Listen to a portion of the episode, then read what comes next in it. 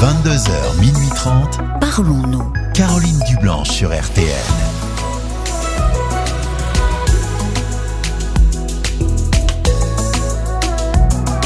Bonsoir Caroline Dublanche, heureuse de vous retrouver euh, pour Parlons-nous. 2h30 de direct chaque soir euh, sur RTL où vous nous entraînez dans vos cheminements de vie, dans vos interrogations euh, les plus intimes.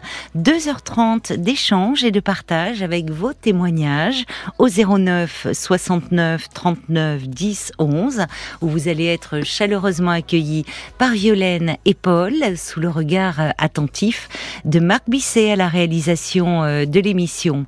Et parce que l'on a bien besoin euh, de partage, de soutien aussi, eh bien nous comptons euh, sur vos réactions. Alors à tout moment, vous pouvez nous envoyer un SMS en le commençant par les trois lettres RTL au 64 900 35 centimes par SMS ou nous écrire sur la page Facebook de l'émission RTL- Parlons-nous 09 69 39 10 11. On est impatient de vous entendre. Bonsoir Nicolas. Bonsoir Caroline. Et bienvenue. Merci. Comment allez-vous? Je vais bien, merci. Et vous? Oui, ça va. Ça va bien. Alors, je vous écoute, Nicolas. Vous m'appelez euh, parce que euh, je vois que c'est, j'allais dire non, c'est problème de travail. Non, c'est plutôt euh, non, par rapport à un recrutement que vous venez de faire. Oui, en fait, en fait, on s'est déjà, enfin, on a déjà discuté ensemble de l'entreprise que j'avais créée. Oui, il me semble reconnaître votre voix, effectivement. Oui. Ah, donc voilà, maintenant je. Vous êtes en Suisse toujours? Oui. Toujours, oui, D'accord. Oui. Et euh, voilà, maintenant il faut. Ah, oh là là, j'espère qu'il ne va pas y avoir un problème de, de liaison. Je vous perds. Ah euh, ça y est, à nouveau, je vous entends. Oui, il y a des par moment, euh, par moment, vous avez une, une voix de, de robot. Oui, c'est ce que m'a dit Paul qu'il y avait eu quelques petits soucis, mais que ça, la liaison dans l'ensemble, euh, il a pu établir une fiche. Donc c'est que vous avez pu euh, quand même eu le temps d'échanger avec lui. Oui. Oui, oui, je me souviens de vous. On s'est parlé à plusieurs reprises, puisque là, vous avez recréé une boîte. On s'était parlé à un moment où vous vous étiez Mhm. retrouvé euh, euh, licencié, où ça avait été compliqué. Et puis finalement, vous avez recréé euh, votre votre entreprise. Voilà. Et je, comme ça marche, je, et, et Oui. Oh non, on a un souci avec euh, votre ligne. Je suis désolée, Nicolas, mais on a, je sais pas, vous avez peut-être changé euh, d'endroit, mais on a un problème de, de réseau là. Je vous entends plus. Revenez peut-être euh, essayer. Je sais pas si vous avez, vous avez dû peut-être vous déplacer. Parfois, c'est subtil, mais essayez de me parler un petit peu. Vous êtes là? Ouais, je suis là. D'accord, bah alors il faudrait ne plus bouger. Voilà, essayez. Là, là, donc, ça passe. Donc je suis sur le balcon. Il fait. Bon, euh, il fait pas trop froid. 0 degré. Il fait combien 0 degré. Oula, bon. Oui. Bah écoutez, si quelqu'un peut vous passer un pull ou une écharpe, que vous ne preniez pas froid le temps de l'entretien, je m'en voudrais. Non, non, c'est grave. Ou grave. alors on va faire court, mais zéro degré. euh, Bah oui, c'est Bon. la Suisse. Hein, Bon. euh, donc, euh, Bon, ouais. j'espère que vous n'êtes pas euh, en chemise. Non, mais je suis en andropause, donc je commence à chauffer vite, donc tout va bien. D'accord. Ah bon. D'accord, d'accord. Bon. Alors, qu'est-ce qui se passe ce soir? Puisque votre entreprise, euh, euh, on, on s'était parlé la dernière fois, ça fonctionne, ça y est, vous Ouais, étiez content. Ouais, euh, ça marche. D'accord. Donc là, je, je recrute. Et Mhm. puis, euh, j'ai commencé avec euh, des essais avec euh, euh, des personnes. Oui. Et puis, euh, il se trouve que là, je suis euh, tombé sur une personne qui, euh, qui est un garçon Mhm. et euh, que je trouve euh, juste parfait.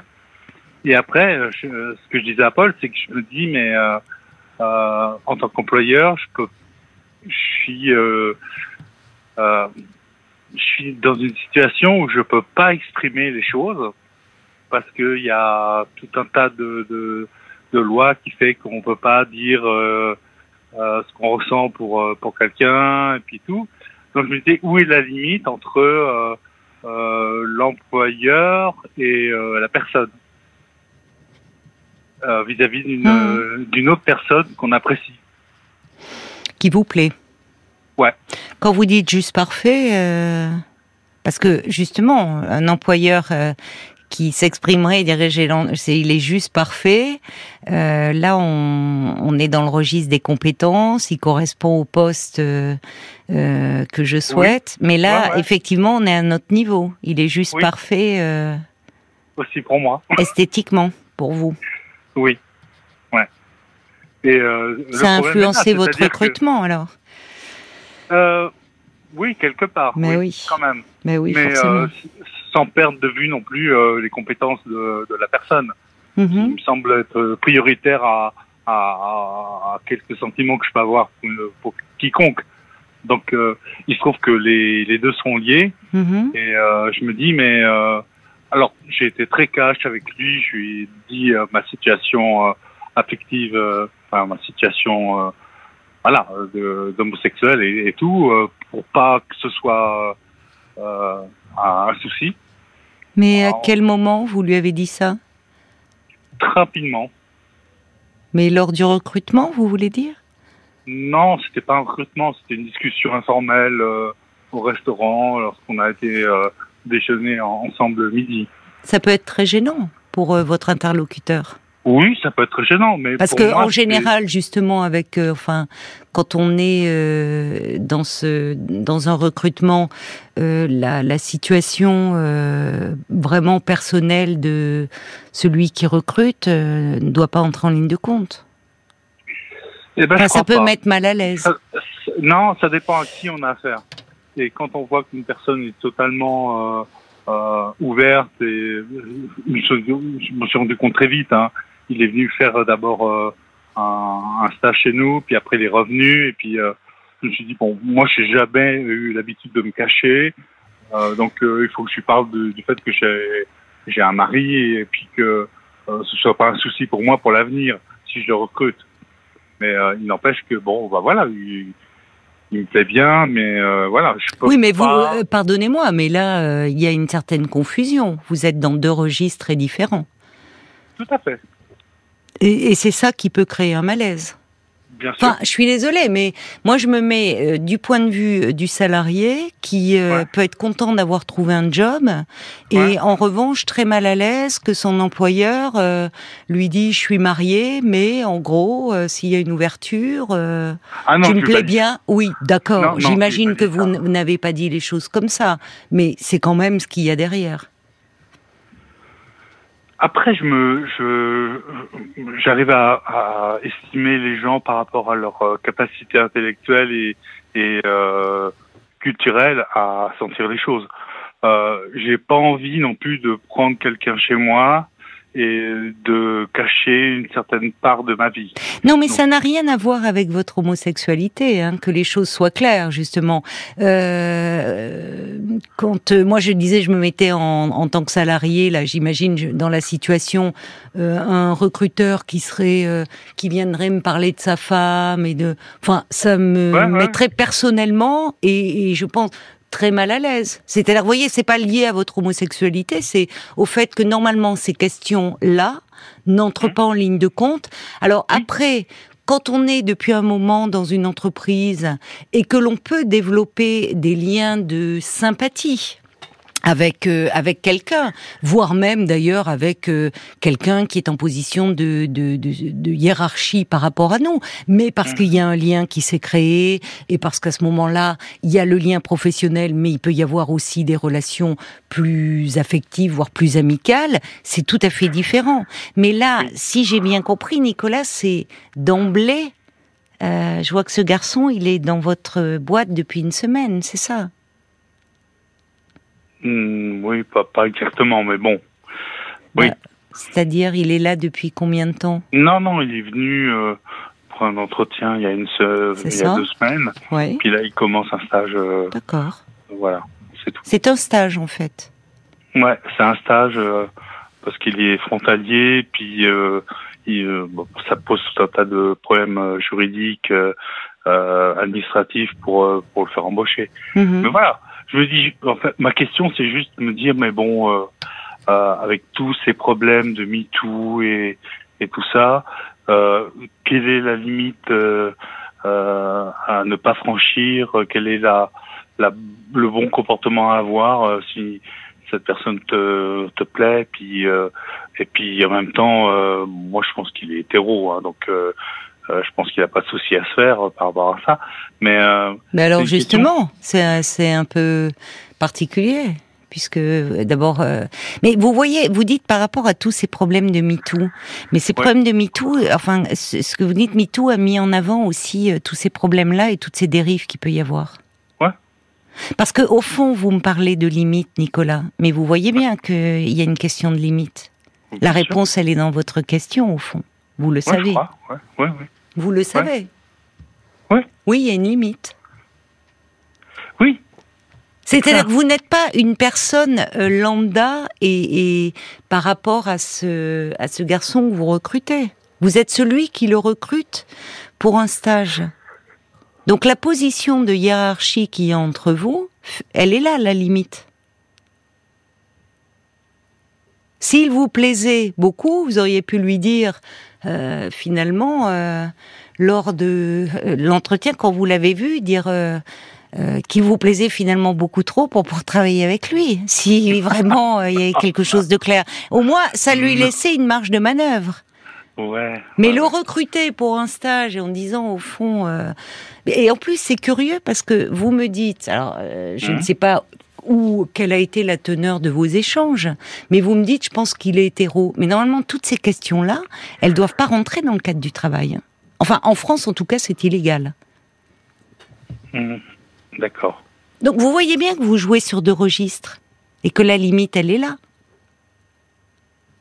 Mmh. Non, ça vous paraît pas. Euh, non, en fait, euh, pour moi, c'est euh, c'est une question qui est totalement naïve. Enfin, c'est c'est pas de l'ordre du juridique, mais je m'inquiète à l'idée de de je sais pas comment dire. Peut-être paraître trop trop avenant ou voilà. mais moi, j'ai de facto et très rapidement, j'ai dit voilà, euh, ma situation est euh, sentimentale est comme ça et euh, voilà. c'est aussi Comment a-t-il réagi? Très bien, très bien. C'est-à-dire Bah, ça n'a pas posé de problème. Euh, j'ai rien dit. Enfin, c'est-à-dire que c'est une génération aussi. Il a 20 ans de moins. Donc, il a quel âge, lui? Il est de 80. D'accord, il a 33 ans. Il a 30, ouais, ouais, donc voilà. Donc, euh, euh, c'est des générations qui sont beaucoup plus ouvertes, puis qui n'ont pas de problème par rapport à, à ça, ce qui n'était pas le cas euh, lorsque j'ai commencé à travailler dans des. Mais qui n'ont pas de problème par rapport à, à ça, c'est-à-dire, c'est quoi ce ça?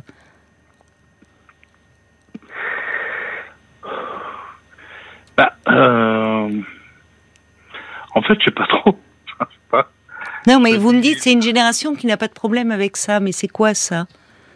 J'essaie de comprendre en fait. Ah, ah alors, euh, c'est une génération, alors ça c'est clair, qui a qui a beaucoup évolué par rapport à, à ma génération et aux générations euh, qui m'ont précédé.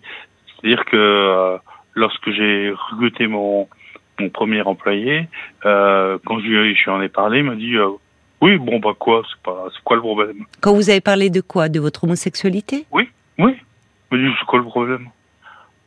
Voilà. Non, mais euh, effectivement, euh, le, le, problème, il est finalement que vous éprouviez le besoin d'en parler à quelqu'un que vous avez recruté il y a deux semaines pour un, pour faire un stage. Après, là encore, tout est une question euh, dans la durée. Il ne s'agit pas de vous cacher. Vous me parlez de votre mari. Euh, évidemment, dans la boîte, euh, on peut savoir que vous êtes marié. Euh, enfin, ça ne pose pas de problème. Le, la question, c'est vos motivations derrière tout cela. C'est qu'au fond, vous lui parlez de votre situation, vous allez dans un registre qui est celui de l'intime, parce que ce garçon vous plaît. C'est plus, c'est ça en fait le véritable problème. Ouais, c'est pas euh, ouais. votre orientation et le fait que vous soyez marié avec un homme. Ouais, C'est là où la limite est franchie. Mhm.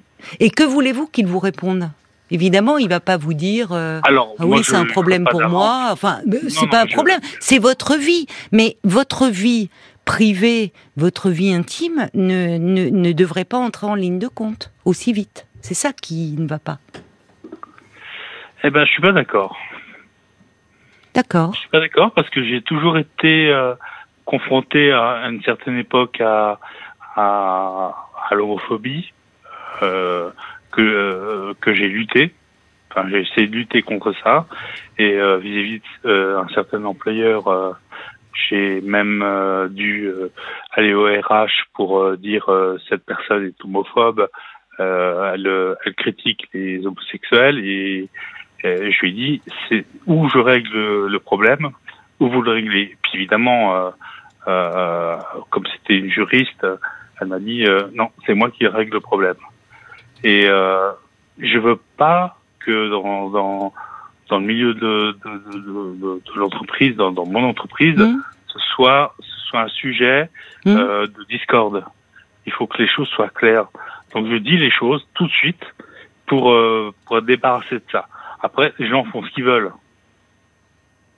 Oui, non, mais là, je pense qu'on ne parle pas du tout au même niveau. Hein. Que vous ayez souffert euh, d'homophobie, euh, bah, évidemment, on ne peut que le déplorer. Euh, que vous ayez euh, justement que vous ne que vous soyez transparent sur ce plan-là euh, dans le avec euh, vos associés, avec vos collaborateurs, très bien. Euh, mais la situation dont vous me parlez, elle est tout autre, Nicolas. Et c'est là où je pense qu'il y a une confusion de niveau et de langage. Parce que là, vous avez eu l'honnêteté de me dire que ce garçon vous plaît, qu'il est parfait pour vous.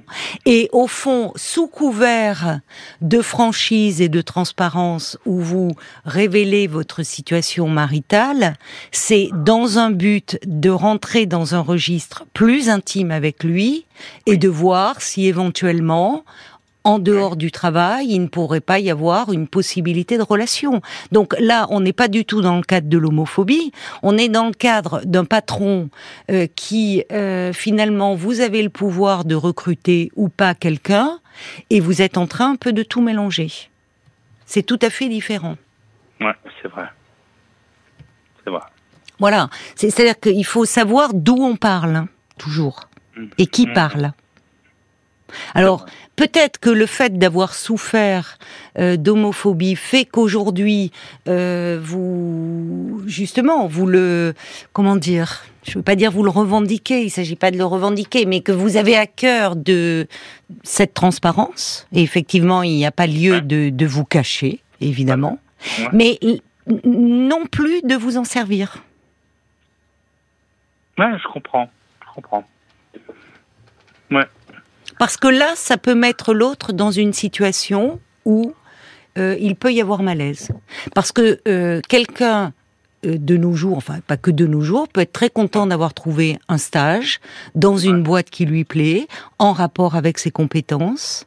Ouais. Et pour autant, euh, effectivement, vous lui parlez de cela, il a bien dû sentir que vous rentriez sur un terrain qui n'était plus celui professionnel, mais plus intime, et ce très rapidement. Et soit qu'il soit très à l'aise avec l'homosexualité et pas du tout homophobe, bah, je l'espère pour vous si vous l'avez recruté pour un stage, mais cela ne veut pas dire qu'en revanche il est à l'aise sur un plan personnel parce que vous êtes aussi celui qui l'a recruté. Oui, je suis tout à fait d'accord. C'est là où elle est la limite en fait. C'est vrai, c'est vrai. Ouais, ouais, Vous voyez, c'est là. ouais, ouais, ouais, ouais.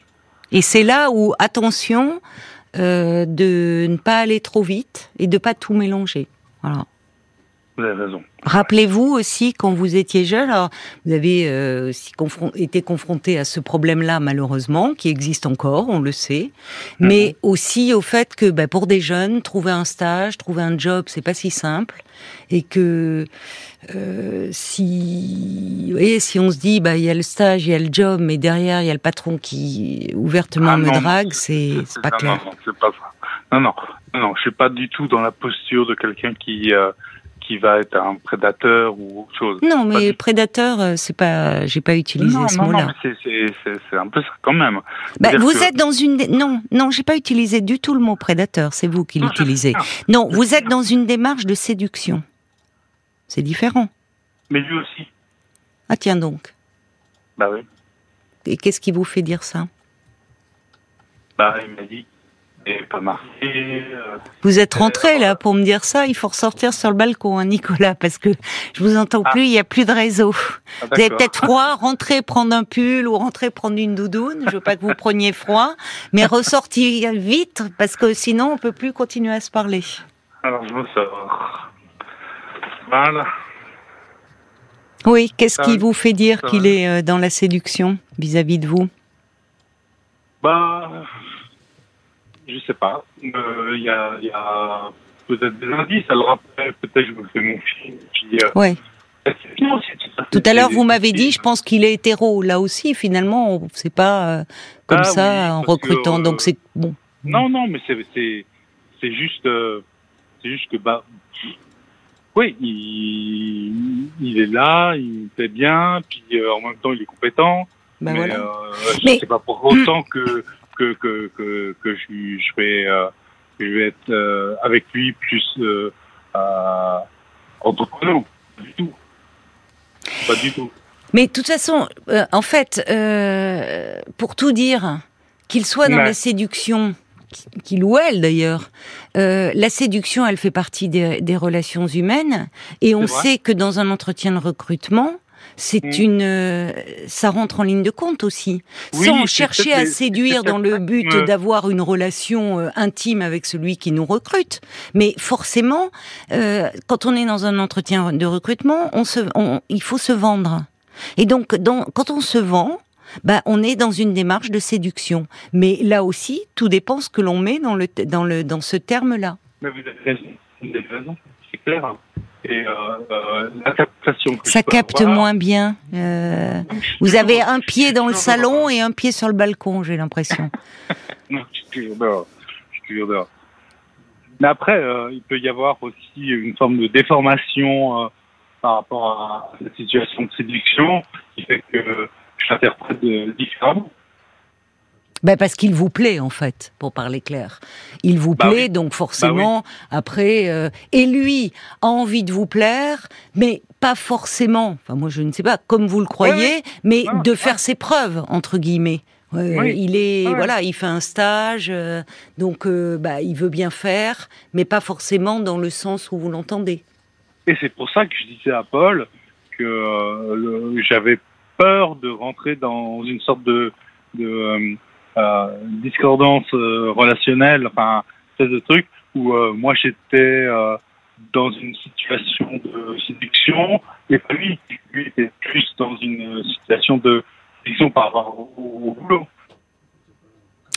Euh, le, réseau euh, devient très mauvais à nouveau. On- va écouter euh, des réactions, peut-être essayer de, rétablir un peu la, liaison avec euh, avec Nicolas, qui j'espère malgré tout va pouvoir entendre les, les réactions euh, qui sont arrivées, je crois, sur Facebook, Paul. Exactement. Nathalie qui dit ah les questions d'ordre personnel au boulot c'est assez intrusif. Attention. Comme Moon qui dit euh, que vous voulez connaître les limites, mais Moon elle pense que vous les avez peut-être déjà un peu dépassées. En tant qu'employé, Moon elle dit moi je suis pas sûr de vouloir connaître la vie sexuelle de mon employeur. Ouais, elle a raison. Euh, Il y a Caroline aussi qui dit ah, vous pouvez peut-être pas engager un futur amant non plus. Boulot sentiment ça fait pas bon ménage. Vous transgressez quelque chose.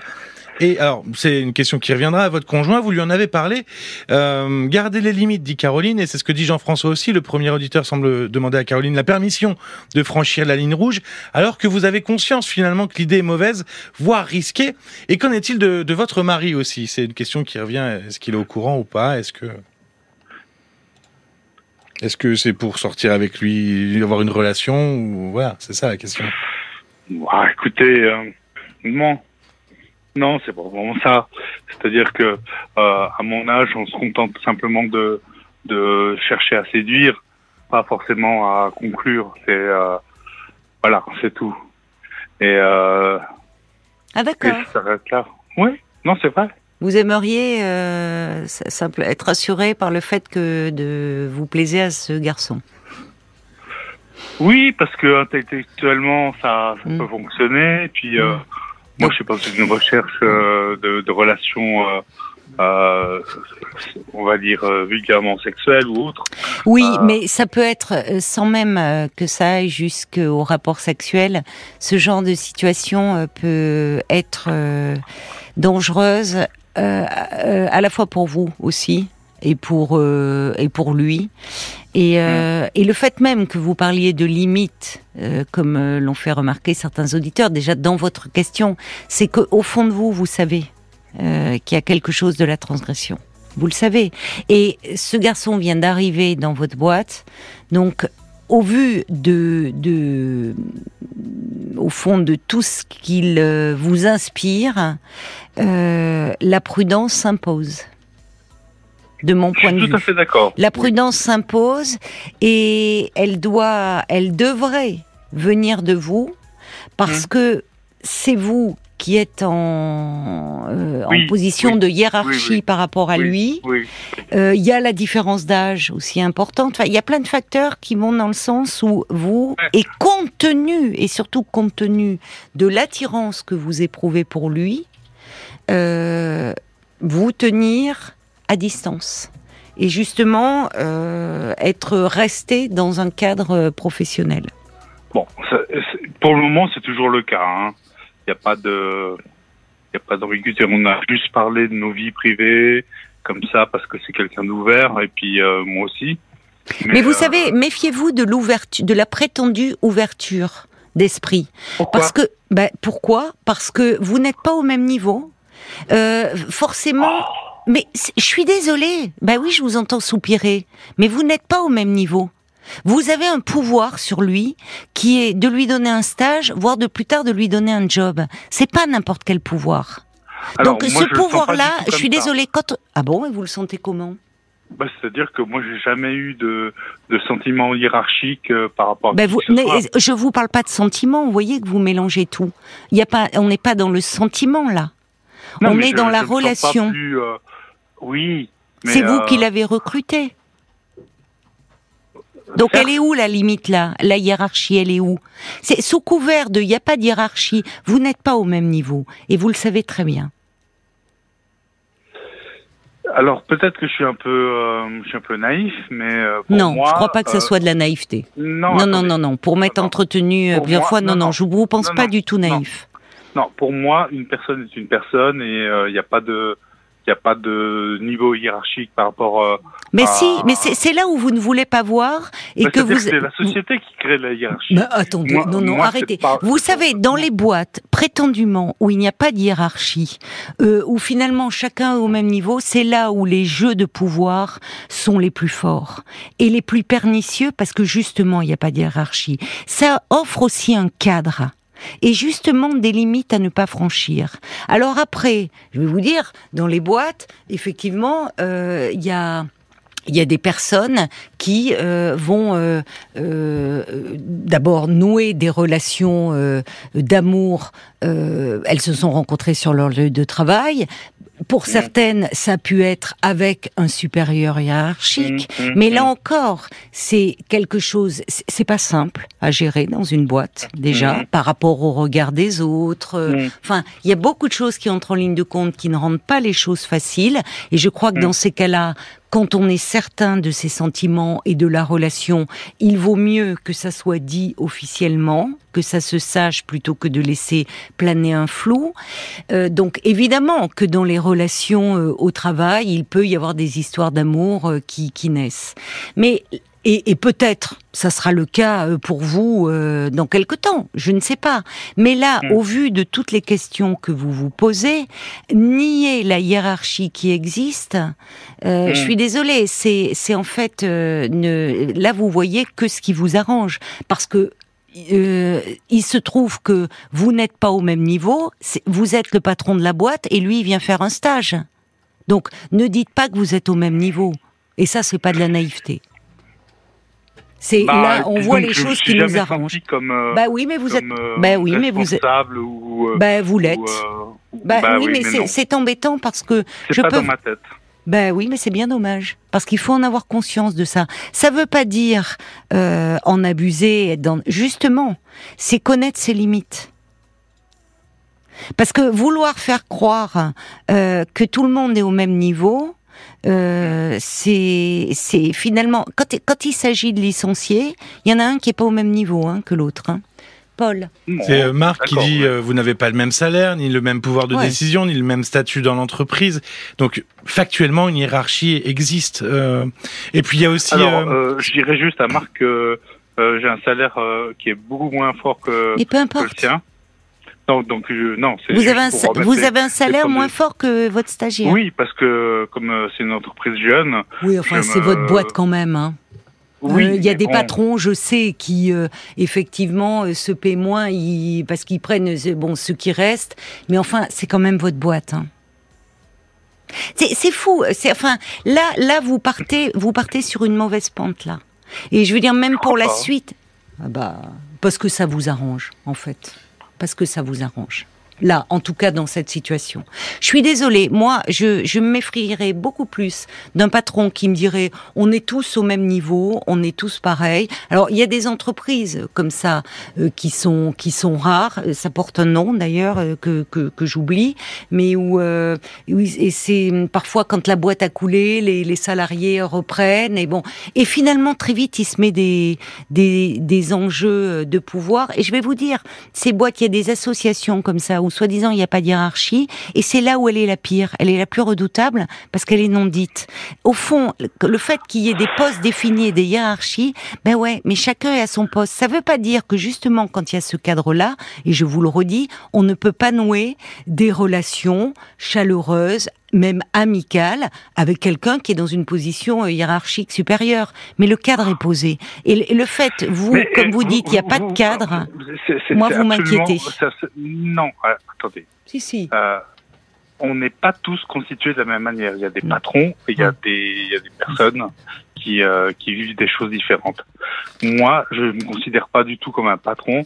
Alors, évidemment, au niveau Ah, vous n'assumez pas, alors ça- Vous n'assumez si, pas le fait d'être un patron. J'assume mon rôle de patron en, Ouais. en étant le plus euh, le plus euh, droit possible par rapport aux impôts, par rapport aux, aux charges, etc. Et dans vos Mais relations contre, avec... vis-à-vis vis-à-vis des gens, je me sens à égalité avec eux.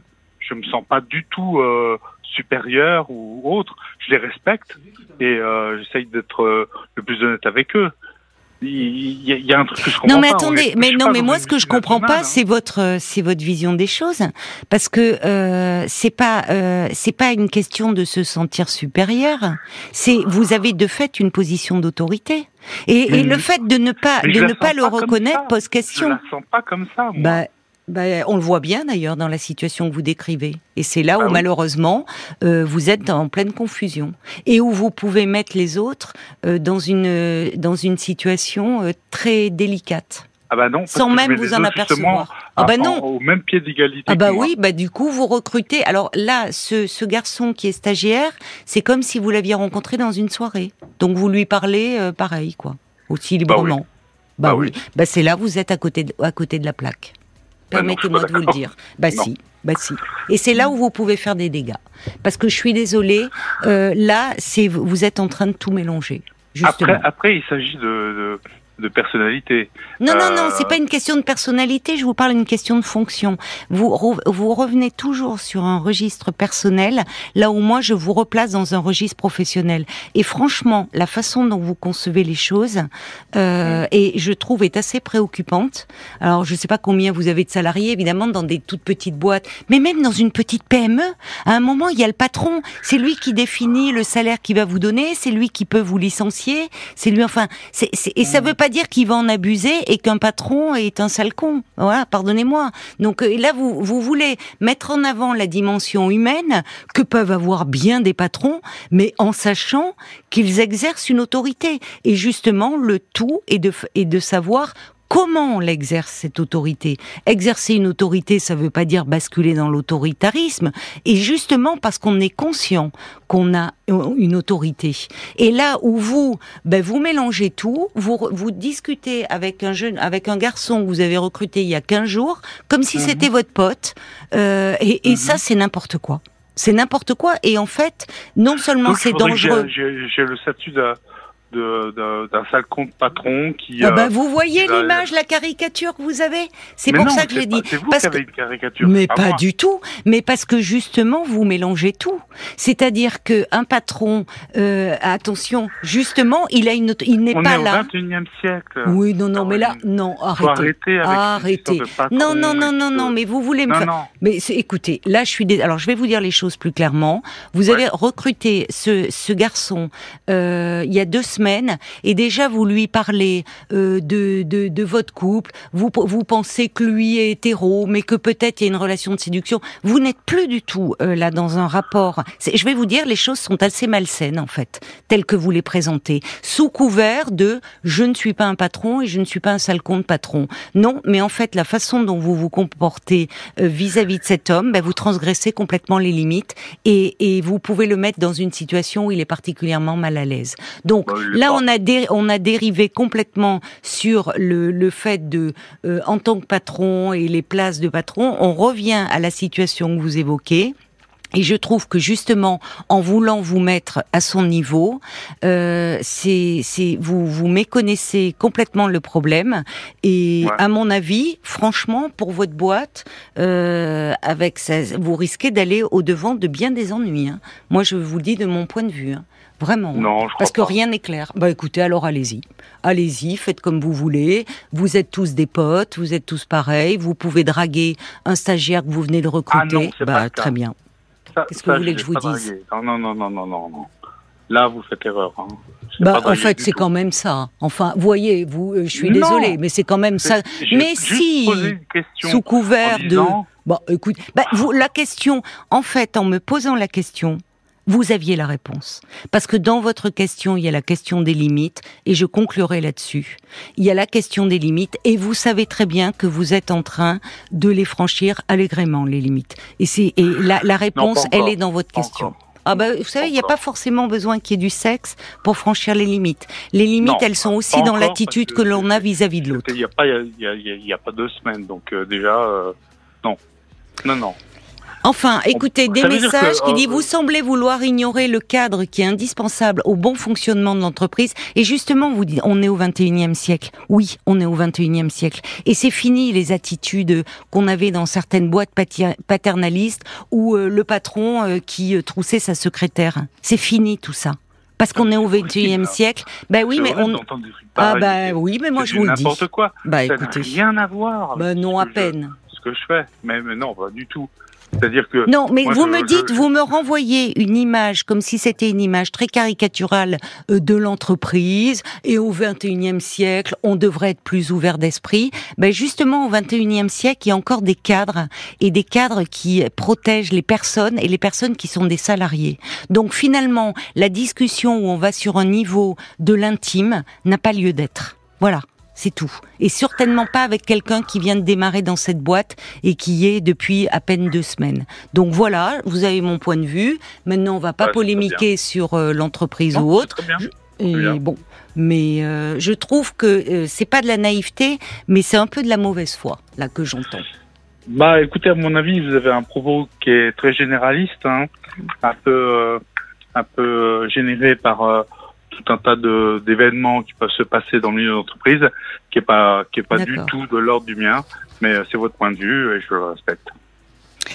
Ben alors écoutez, euh, effectivement c'est mon point de vue, mais je vois qu'apparemment, alors ça veut pas dire, mais que beaucoup de personnes, en tout cas dans la façon dont vous vous êtes exprimé, dans les réactions qui m'arrivent, euh, comprennent aussi qu'il y a des ne- ne limites qui n'ont pas été très euh, qui ont été un peu franchies. Mais après, bon, Oui, non, non, non, non. C'est parce que vous avez des, vous avez fait en sorte de. bien sûr, euh, c'est moi qui ai orienté le débat. Diriger le débat. Bien, sûr. ben oui, bien sûr. Oui. Écoutez, Ben oui. la, la, la réponse était déjà dans votre question, je vous le redis, dans la question de limites. Vous êtes en train de les franchir et finalement, euh, bon, Non, ben voilà, c'est votre point de vue. Moi, je vous donne le mien question. et je trouve Vous que c'est un jeu très dangereux. Et vous, vous aviez votre réponse toute convenue. Pas du Voilà. tout. Alors, je n'ai jamais de réponse convenue. Je ne vous Bien permets pas sûr, de dire cela. Euh, je ne connais pas votre De situation. même que vous vous Oui, oui, écoutez, Nicolas, écoutez. Alors on arrête là. Alors on arrête là parce que vous m'avez appelé, Oui. c'est la quatrième fois pour des raisons différentes. Une Oui, fois parce oui. que vous étiez effondré parce que justement vous aviez été licencié. Une autre fois parce que votre compagnon ne vous soutenait pas dans vos projets Ah, d'entreprise. Cela vous rendait ça malheureux. Une autre fois euh, parce que vous avez des soucis avec votre sœur. Je pense que si vous pensiez réellement que j'ai des réponses toutes faites, vous ne m'auriez pas rappelé comme cela. Et c'est donc qu'au départ, Oui. vous me faisiez confiance. Alors on va euh, arrêter là parce que cette conversation téléphone. devient très pénible et pour euh, moi c'est pas très grave mais pour les auditeurs. Jusqu'à minuit 30, Parlons-nous. Caroline Dublanche sur RTL. 09 69 39 10 11, c'est le standard de Parlons-nous que je vous invite à appeler jusqu'à minuit et demi puisque nous sommes ensemble et en direct bien sûr à vos côtés. Bonsoir Gabi. Oui, bonsoir. Bonsoir et bienvenue. Merci à vous de, de m'accueillir. euh, c'est très gentil à vous. Ben oui, mais je suis là pour ça, Merci. pour vous Alors, accueillir euh, et pour vous écouter. Merci. Euh, alors, je sais pas trop par où commencer. Euh, j'ai euh, alors j'ai quitté euh, mon compagnon. euh, j'ai décidé de, de mettre fin à notre relation. euh, il y a un mois, c'est une personne Ouais. avec qui euh, nous, nous étions, enfin, nous, nous étions amoureux depuis euh, six ans. On a eu une petite fille. Euh, qui a trois ans. Et euh, il y a sept mois, on a acheté ensemble une maison. Oui. On vivait déjà ensemble, hein, euh, déjà dans un appartement. On a acheté cette maison il y a sept mois. Oui. Et son comportement, depuis qu'on a posé les valises, a euh, changé dans le mauvais sens. Et Ah au point où j'en suis venue à, euh, en décembre, déposer une main courante euh, à son Ah sujet. Ah Euh, oui, a Qu'est-ce qui, pourquoi? peu, Qu'est-ce qui euh, s'était passé alors? Alors euh, déjà, premièrement, euh, alors les les raisons de la main courante, euh, c'est des menaces, Oui. des menaces de me tracer, mais aussi de tabasser toute personne qui me tournerait autour. Oh là là. Enfin, ça, Ouais. voilà. Mais il était jaloux déjà comme ça euh, auparavant? Non, non, non, Non? il n'était pas jaloux, mais j'ai changé de travail. Oui. Un travail, euh, il faut savoir qu'on est du même métier. Oui. Il a plus de bouteilles que moi. Mhm. et que, euh, enfin, il a même 10 ans de bouteille hein, par rapport à moi, hein, si je puis dire. hein. il est, il est plus, euh, il est plus expérimenté, mais Oui. j'ai eu cette opportunité D'accord. et euh, ça lui a pas plu. Et depuis, il a des, il a développé une espèce de jalousie Ah oui. et il a peur aussi, euh, du coup, euh, avec mon succès professionnel, que j'ai du succès auprès de la jante masculine. euh, de, de me perdre, hein, et il a peur que je m'éloigne du foyer Oui, ses dires. oui. Et bon, c'est pas son premier débordement. Mais auparavant, des- pardon, vous, euh, excusez-moi, de, je Oui, vous interromps. plus, au moment où vous vouliez me dire, euh, euh, vous travailliez ensemble auparavant ou... Alors, justement, ça me fait penser à ce que à la précédente discussion, mais oui, nous avons Oui. travaillé ensemble. Oui. Alors, il n'y avait pas de différence de hiérarchie, par, euh, par contre. hein. Oui. Pour ça que Non, non, mais encore une fois, je suis désolée.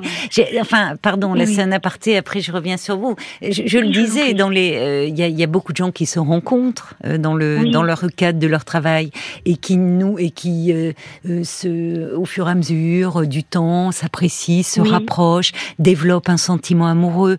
Et ça peut même arriver dans le cadre où il y a une relation de hiérarchie. Dans les relations humaines, évidemment, tout est possible. Euh, euh, mais euh, ça, ça existe et c'est pas du tout condamnable. Vous voyez, on va pas revenir. euh, c'est bon, la, la situation exposée était bien différente. Mais je reviens, euh, Oui, je reviens à vous. donc oui, vous travailliez ensemble auparavant. Donc On a travaillé ensemble auparavant. Hein. Oui. Oui. oui, cinq ans dans la même entreprise. Et euh, moi, je suis arrivée à la base en tant que stagiaire. D'accord. Et après, j'ai été embauchée.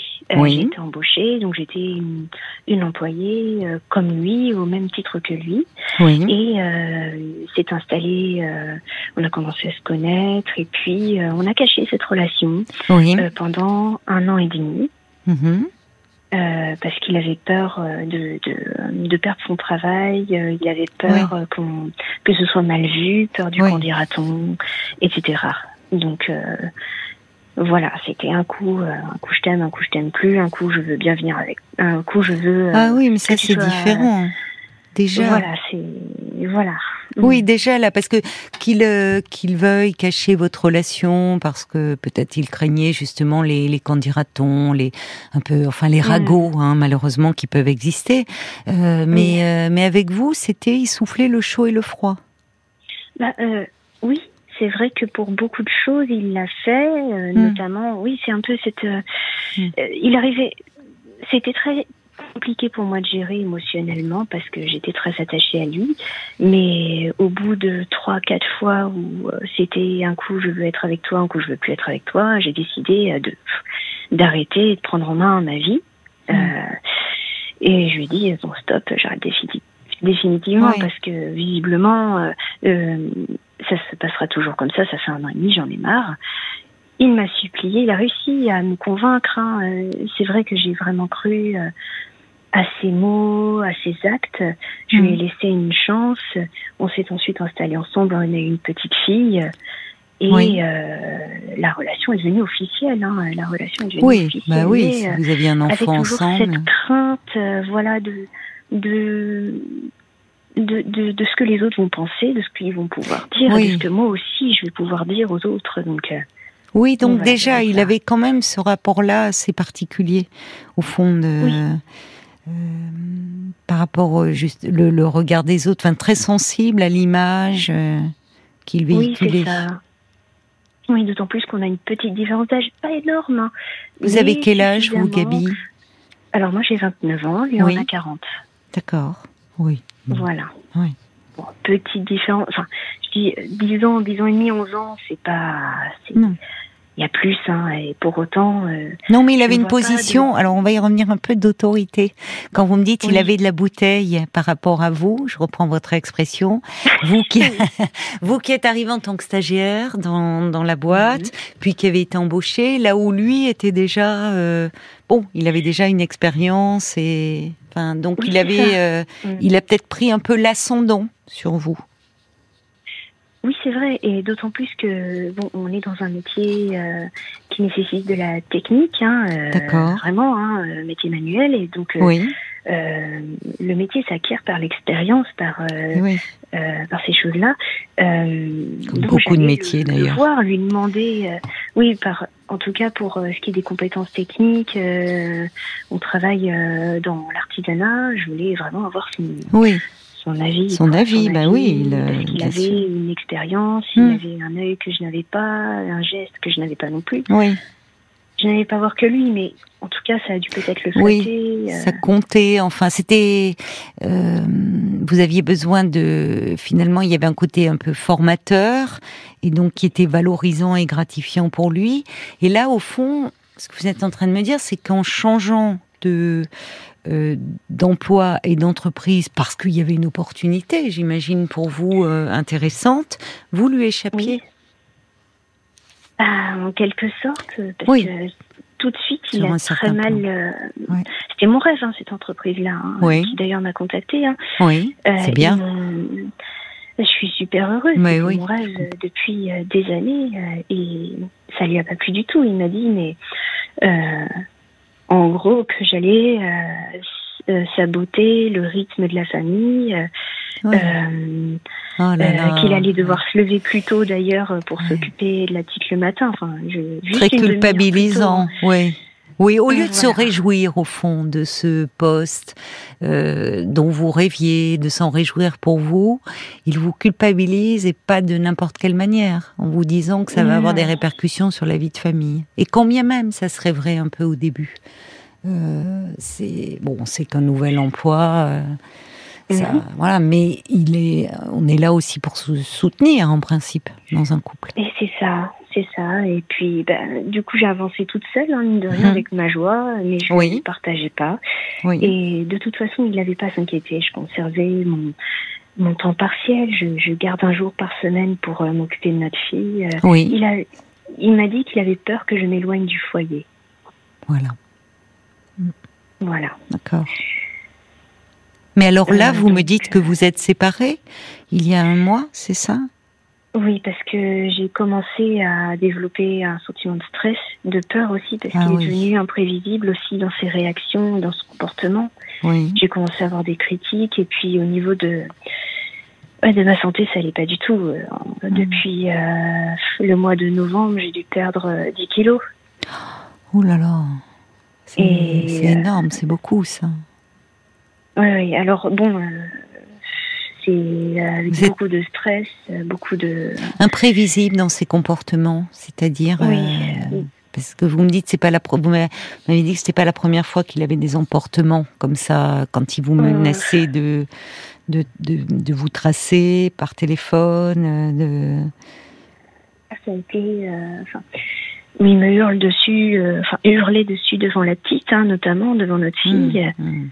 Euh, chose que je n'ai pas laissé faire parce que je lui ai dit attention, euh, si tu me hurles dessus euh, comme ça devant elle, tu lui apprends comment me traiter. Je ne supporterai pas euh, qu'on me traite Mm. ainsi. Alors, euh, je suis susceptible, hein, selon lui. j'ai un problème mental, j'ai des Mm. soucis. Oh euh, je, je me suis posé la question si c'était vraiment moi le problème. Et à un moment donné, je me suis dit cette situation n'est pas normale. Non. Alors, on- Vous avez raison. c'est pas. Enfin, je, je pense pas que ce soit. enfin, C'est lui pas le problème. Du couple et de l'amour. C'est son comportement euh, qui est problématique. Mais vous voyez, c'était pas tous les jours, parce que euh, c'était pas tous les jours comme ça. hein. Mais du coup, je ne savais pas en rentrant le soir euh, Mm. chez moi si ça allait être, euh, s'il allait être bien, s'il allait être parfait, Oui. enfin parfait dans son comportement ou Oui, oui, exécrable. Vous viviez dans le stress. On, on va continuer à se parler, hein, Oui. Gabi, bien sûr, euh, après les infos. Donc ne raccrochez pas surtout et je, je reviens vers vous hein, très vite. D'accord? À tout de suite. D'accord, merci. 22h, minuit 30. Parlons-nous. Caroline Dublanche sur RTL. Ça me fait rire parce que j'avais reçu en tout début d'émission un petit message d'Odile qui dit pourriez-vous assez rapidement indiquer ce que vous allez ajouter dans la valise avant 23h03 ou 23h33 parce qu'après je vais devoir aller me coucher. Euh, Il y a des petits malins. hein. Eh oui, forcément, si vous avez écouté euh, euh, les grosses têtes cet après-midi, vous êtes aperçu que la valise avait été gagnée, que Laurent Ruquier il fait ajouter quelque chose par un animateur et souvent, bah moi j'en suis ravie, ça tombe sur nous. Donc euh, voilà, il est 23h04, 23h05, euh, ce qu'on vient d'ajouter euh, dans la valise. Allez, on est reparti euh, pour le moment ben, pour euh, jusqu'à minuit et demi euh, pour euh, se parler. Euh, le standard de Parlons-nous est à votre disposition au 09 69 39 10 11. Et bien sûr, vous pouvez euh, réagir euh, à tout ce que vous entendez. Vous avez été très nombreux à le faire déjà ce soir suite au premier témoignage et je vous en remercie. Par SMS au 64 900 code RTL 35 centimes par message ou encore sur la page Facebook de l'émission RTL Parlons-nous. Mais tout de suite, nous retrouvons Gabi. Oui. Merci beaucoup d'avoir patienté, ma chère Gabi. Je vous en prie. Alors pour euh, peut-être, euh, je vais un peu euh, synthétiser hein, ce qu'on s'est dit avant 23 heures pour les auditeurs qui nous rejoindraient seulement maintenant euh, sur RTL. Mhm. Vous avez euh, quitté euh, votre euh, compagnon il y a Oui. un mois. Euh, vous étiez amoureux depuis six ans. Vous avez une petite fille euh, ensemble de, de trois ans. Et vous, vous avez décidé de le quitter il y a un mois parce que ce n'était plus vivable. Euh, il a changé de comportement, euh, a développé euh, une jalousie euh, excessive, notamment lorsque vous avez changé d'emploi. Au départ, vous travailliez ensemble dans la même euh, entreprise. Et euh, à ce moment-là, euh, ben, il est devenu très jaloux. Il vous menaçait de vous tracer par téléphone. il vous disait que ça allait complètement bouleverser votre vie de famille, alors que c'était un emploi, enfin, dont, dont vous rêviez, l'entreprise dans laquelle vous êtes euh, actuellement. D'ailleurs, vous avez déposé une, une main courante. Alors, vous étiez en train de nous dire avant 23 heures que euh, il, est, il était devenu très imprévisible dans son comportement. Oui, euh, ça. au point que vous rentriez chez vous euh, très stressé en vous demandant euh, dans, de quelle humeur il allait être. C'est ça, mais vu que c'était inconstant, que c'était euh, Oui, euh, pas tous les jours, euh, je, me demandais si c'était normal ou si c'était moi qui avais un problème. Et euh, d'ailleurs, encore aujourd'hui, hein, parfois j'ai des petites baisses de euh, d'estime envers moi et je me dis mais c'est Mhm. peut-être moi le souci, j'ai peut-être un, un problème ou euh, et c'est pour ça que j'ai traîné assez longtemps hein, avant de j'ai tardé à, à, le quitter et ça a été euh, très très compliqué. D'ailleurs, euh, je pense qu'il essaie de pas de me le faire payer, mais de faire en sorte que je revienne sur ma décision. Mais je suis sûre que j'ai que je vais pas revenir, ça c'est clair, parce que c'est juste impensable pour moi de, de revenir. C'est pour ça d'ailleurs que j'ai fui le domicile. Vous avez fui, oui. Ah oui, je suis partie. Enfin, on m'a aidé à partir. On m'a aidé à partir parce ah que je pouvais même pas le faire. Ah oui, euh, euh, c'est-à-dire de la famille, des amis euh Oui, en fait, une semaine après avoir quitté, il me fait une grande scène avec du chantage. Enfin, je pense que c'est du chantage parce que c'est pas quelqu'un de dépressif à la base. Hein. Hmm. C'est quelqu'un qui est très dans la vie, qui est porté par sa passion. Et, et, là, ça y est, c'était le des coups de euh, tu me tues, tu es en train de me tuer, tu vas tuer notre fille euh, avec ce que tu es en train de faire. Et là, ah. il, il, détient ses propos euh, devant elle. Donc, bon, je pense à ma fille en premier. Je me dis, oulala, il faut pas qu'elle soit de ça. J'ai appelé ma famille, je leur ai dit, allez la chercher, mettez là en lieu sûr, jouer avec elle, rigoler. Et ses parents, eux, sont intervenus, ils sont venus, ses propres parents à lui sont venus aussi pour venir me parler. Mais moi, je m'attendais à ce qu'il m'aide justement à essayer de ah. raisonner. Oui. Oui, ça s'est pas passé comme prévu. Ah oui, je croyais qu'ils étaient venus pour leur fils, pour essayer un peu de le calmer. Non. Alors moi, ma propre famille, ils sont venus chercher ma petite. Oui. Voilà, pour la mettre en lieu sûr. Ils sont repartis. Je leur ai dit, je gère la situation, vous inquiétez pas, tout va bien se passer. Et euh, ses parents lui sont arrivés. Et je, je, je, leur ai dit, s'il vous plaît, aidez-moi parce que là, il y a vraiment, euh, ça, ne mm. va pas. Mm. Et finalement, ça s'est transformé en, en négociation. C'est-à-dire euh, où, où, ils m'ont dit, mais tu es trop fragile, tu es euh, peut-être trop naïve, tu as vu ce qu'il ce qu'il est en train de vivre. S'il est comme ça, c'est un peu de ta faute. Donc, oh force-toi un peu pour rester, parce que si tu pars, il va mourir. Non, mais c'est honteux de vous dire ça. Euh, je vous ah, dis ça dans les grandes lignes. Oui, oui, non, mais oui, oui. Oui, c'est ça, quoi. Euh, c'est honteux de vous faire porter parce que vous n'êtes en, aucune façon responsable de euh, du, comportement de cet homme qui, au vu de ce que vous me décrivez, lui a un problème important, hein. un problème important. Enfin, c'est oui, pardon. Oui, enfin pourtant, il, justement, il me dit que j'ai des problèmes psy euh, que c'est à moi de me faire soigner, mais j'ai un peu l'impression que c'est lui qui me dit euh, je dois me faire soigner, j'ai des problèmes. Mais c'est d'abord c'est lui qui devrait aller voir quelqu'un euh, si euh, il est dans une telle souffrance. la famille peut-être d'ailleurs désemparée. Bah c'est facile. Et, et, finalement, ça leur évite aussi une remise en question personnelle de mettre cela sur le compte de la séparation du couple. Vous voyez, dans un premier temps, ce qui est, enfin, c'est facile de dire ah bah c'est toi qui le mets dans cet état parce que vous vous séparez. Mais en fait, cet état, il y a quelque chose. C'est douloureux une séparation, mais vous êtes parti parce qu'en fait, vous aviez peur et parce que il vous le, son comportement était invivable et qu'il avait développé une jalousie excessive pour ne pas dire pathologique. Et ce que j'entends de, de plus embêtant et ou enfin mais qui est malheureusement fréquent dans ces situations-là, c'est qu'il a fini parce que lui, il n'y a pas de remise en question. C'est ah bah c'est de ma faute. Bah, il y a une jalousie presque un peu de type paranoïaque. Donc il se remet pas en question. Mais vous, en revanche, bah, c'est vous, euh, c'est vous qui avez des problèmes, c'est vous qui ne comprenez rien voyez et, il a fini par vous faire douter de vous. Vous êtes là? Oui, oui, je suis là. Vous m'entendez? Oui, je vous entends. Euh, quand on vous dit euh, tu es fragile, enfin, c'est pas de la fragilité, c'est que vous viviez dans la peur. Hein.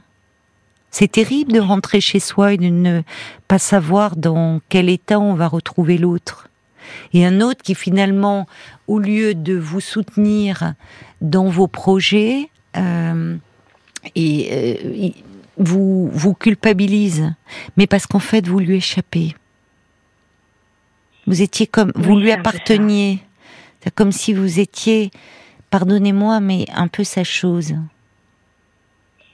Bah, c'est marrant, c'est ce que ma famille euh, tente de me faire comprendre. Ouais. Tu es sa chose et il n'a plus son jouet.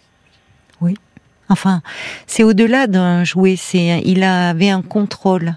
Et d'autant plus que, alors on voit bien, vous êtes rentré dans cette entreprise, vous étiez stagiaire, après vous avez été embauché, lui euh, vous a fait un peu, euh, comment dire, et comme il avait plus d'ancienneté, vous a aussi à contribuer à, vous apprendre ce métier. Euh, enfin, mhm. lui et d'autres, hein, évidemment. Mais ça l'avait mis un peu en position, ça lui a donné un ascendant sur vous. Et puis finalement, bah, euh, là, en quittant l'entreprise euh, dans lequel il est toujours, si j'ai bien compris, oui, oui. C'est comme si, au fond, pour lui, vous le quittiez lui. C'est-à-dire que vous lui, euh, voyez, il, il, fait plus de différenciation. C'est vous lui échappez en fait. Et là se développe effectivement une jalousie que vous n'aviez peut-être qui n'était pas présente avant, mais ou qui ne s'est pas manifestée, en tout cas de cette façon-là. Mais au moment où, vous rentrez dans cette autre entreprise, vous lui échappez et vient se développer une jalousie très morbide autour de euh, euh, finalement calculer vos déplacements, euh, vous imaginez peut-être, je sais pas, un amant ou je ne sais pas lequel. Bah, oui, complètement. Il a imaginé, il a, il a fortement pensé. D'ailleurs, mm. il pense que je pars pour quelqu'un d'autre. C'est ça. il faut vous protéger hein, de parce qu'il est c'est problématique ces personnalités là, ah bah. Gabi. Il faut vous protéger de cet homme. Hein. Et par bah, rapport à l'avocat, c'est que là. Le problème, c'est que j'ai peur. Je sais que il reste quand même un bon père parce que mine de rien, il s'occupe bien de notre fille. Hein. Euh, oui, vraiment, euh, c'est vis-à-vis de moi qu'il est. Oui, mais justement, l'enfant peut être aussi un objet, euh, enfin, entre guillemets, je mets objet, bien sûr, mais un moyen de faire mal à l'autre. Hein. Oui, c'est ça. Mais déjà, il. Euh, quand il l'a en ligne au téléphone, souvent je, je, je confie, je la lui confie. Hein, il n'y a pas de jugement qui est, qui est mis en place mmh. pour l'instant. On est dans une période où on est tous les deux égaux. Hein, dans nos droits vis-à-vis d'elle. Et elle a besoin de son père, elle le réclame. Je peux pas lui refuser son père. Donc, oui, euh, mais je pense qu'il faudrait que vous voyiez un avocat très vite. Alors, il va falloir mettre de. C'est en cours. C'est en cours, bah, justement. voilà, vous avez raison parce que euh, là, il y a quelque chose qui est euh, de l'ordre de l'irrationnel. Et pardon de vous le dire, mais un peu de la pathologie chez lui. Mais enfin, moi, ce qui m'inquiète surtout, c'est que maintenant, je veux plus être en, je, je, veux plus, je veux plus être seule avec lui. Mais je comprends. Vous avez raison. Il, me dit qu'il le vit comme un deuil, mais mm. ça aurait été plus simple si c'était un deuil euh, euh, où, où j'étais décédée finalement. C'est lui qui vous dit ça? Bah oui.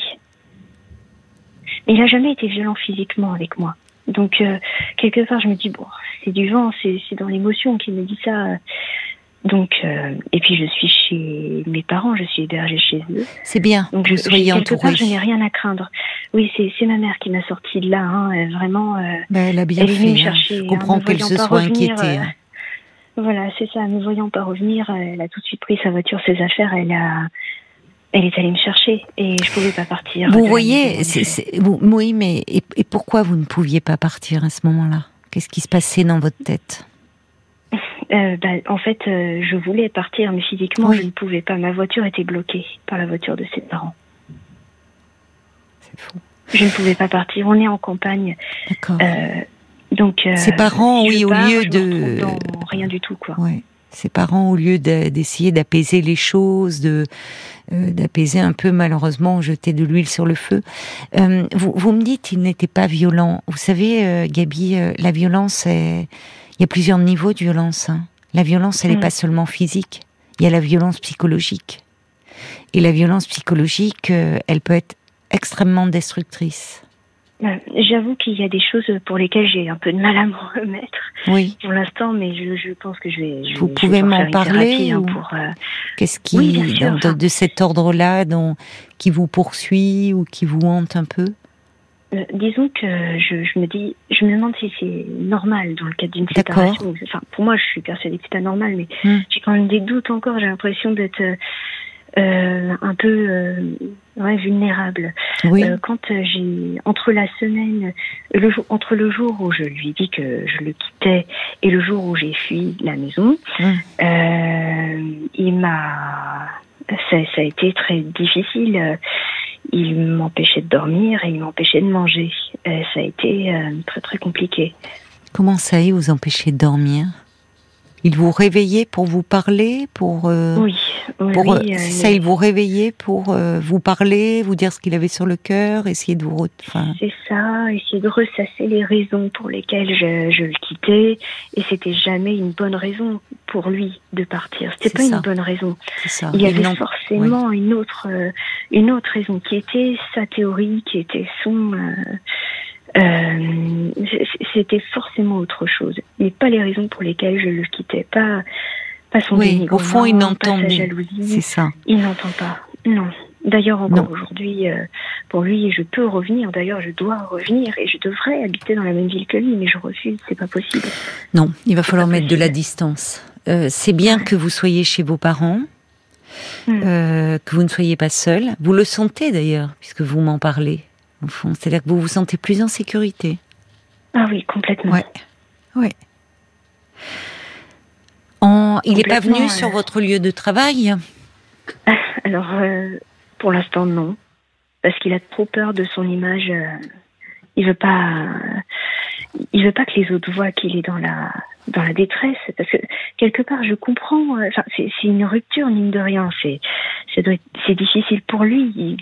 C'est une. euh, on a fondé un foyer qui finalement Oui. euh, se retrouve détruit. C'est ça. difficile aussi pour vous, mais ce qui est très Ah problématique, et c'est là où on est dans quelque chose de beaucoup plus pathologique qu'une simple séparation qui plonge dans une détresse, c'est qu'au Mhm. fond, il, ne, il est tellement enfermé en lui-même euh, qu'il n'arrive pas à voir que son comportement, et notamment sa jalousie dévorante, le dénigrement qu'il a eu, c'est ce qui a fait que vous vous êtes éloigné de lui.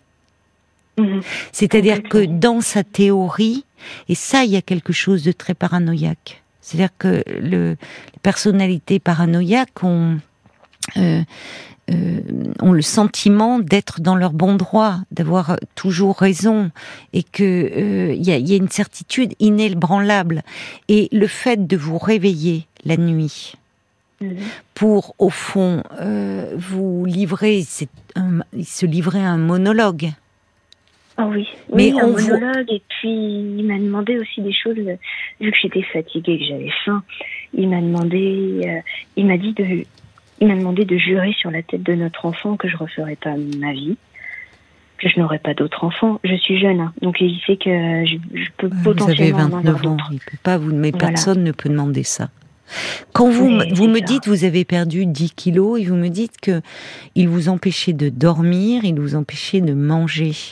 Euh, comment ça se passait? C'est-à-dire que euh, au fond vous vous étiez noué, j'imagine, mais J'étais déjà nouée parce qu'il y avait Bah beaucoup oui. de stress, mais en plus de ça, le fait de, de discuter, de discuter pendant des heures, c'était interminable, hein, vraiment interminable. Mm, mm. Je ne voyais pas leur passer. Ils faisaient en sorte que je m'éloigne de la cuisine, du, de la salle à manger.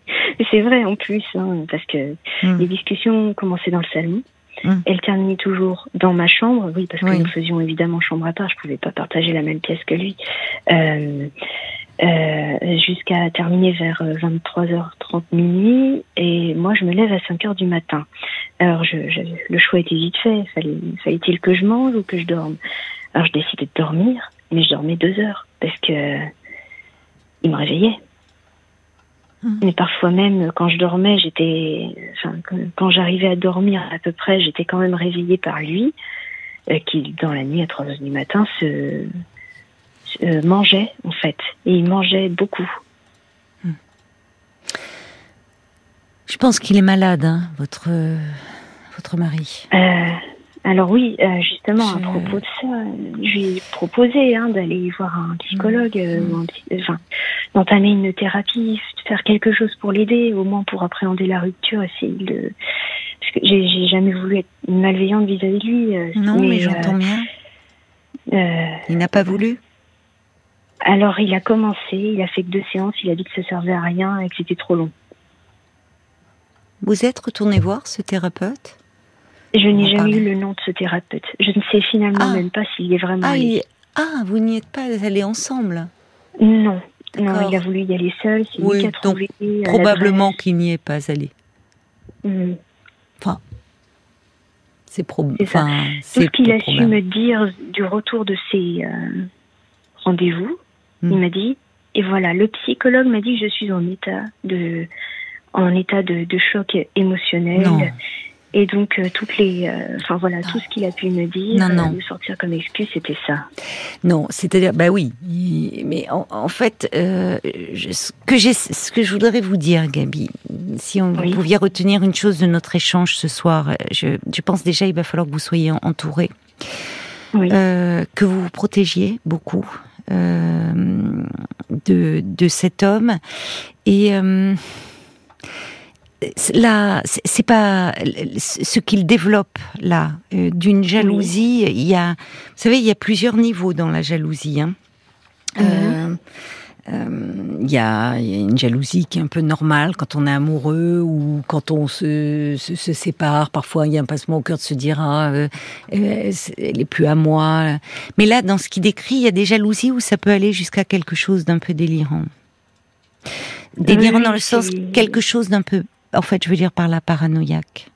Et, et je Mhm. crains que, au vu de ce que vous me dites, ça évoque plutôt ça. Et ces personnalités-là, il faut vraiment s'en protéger, à différents niveaux. Euh, déjà psychologiquement.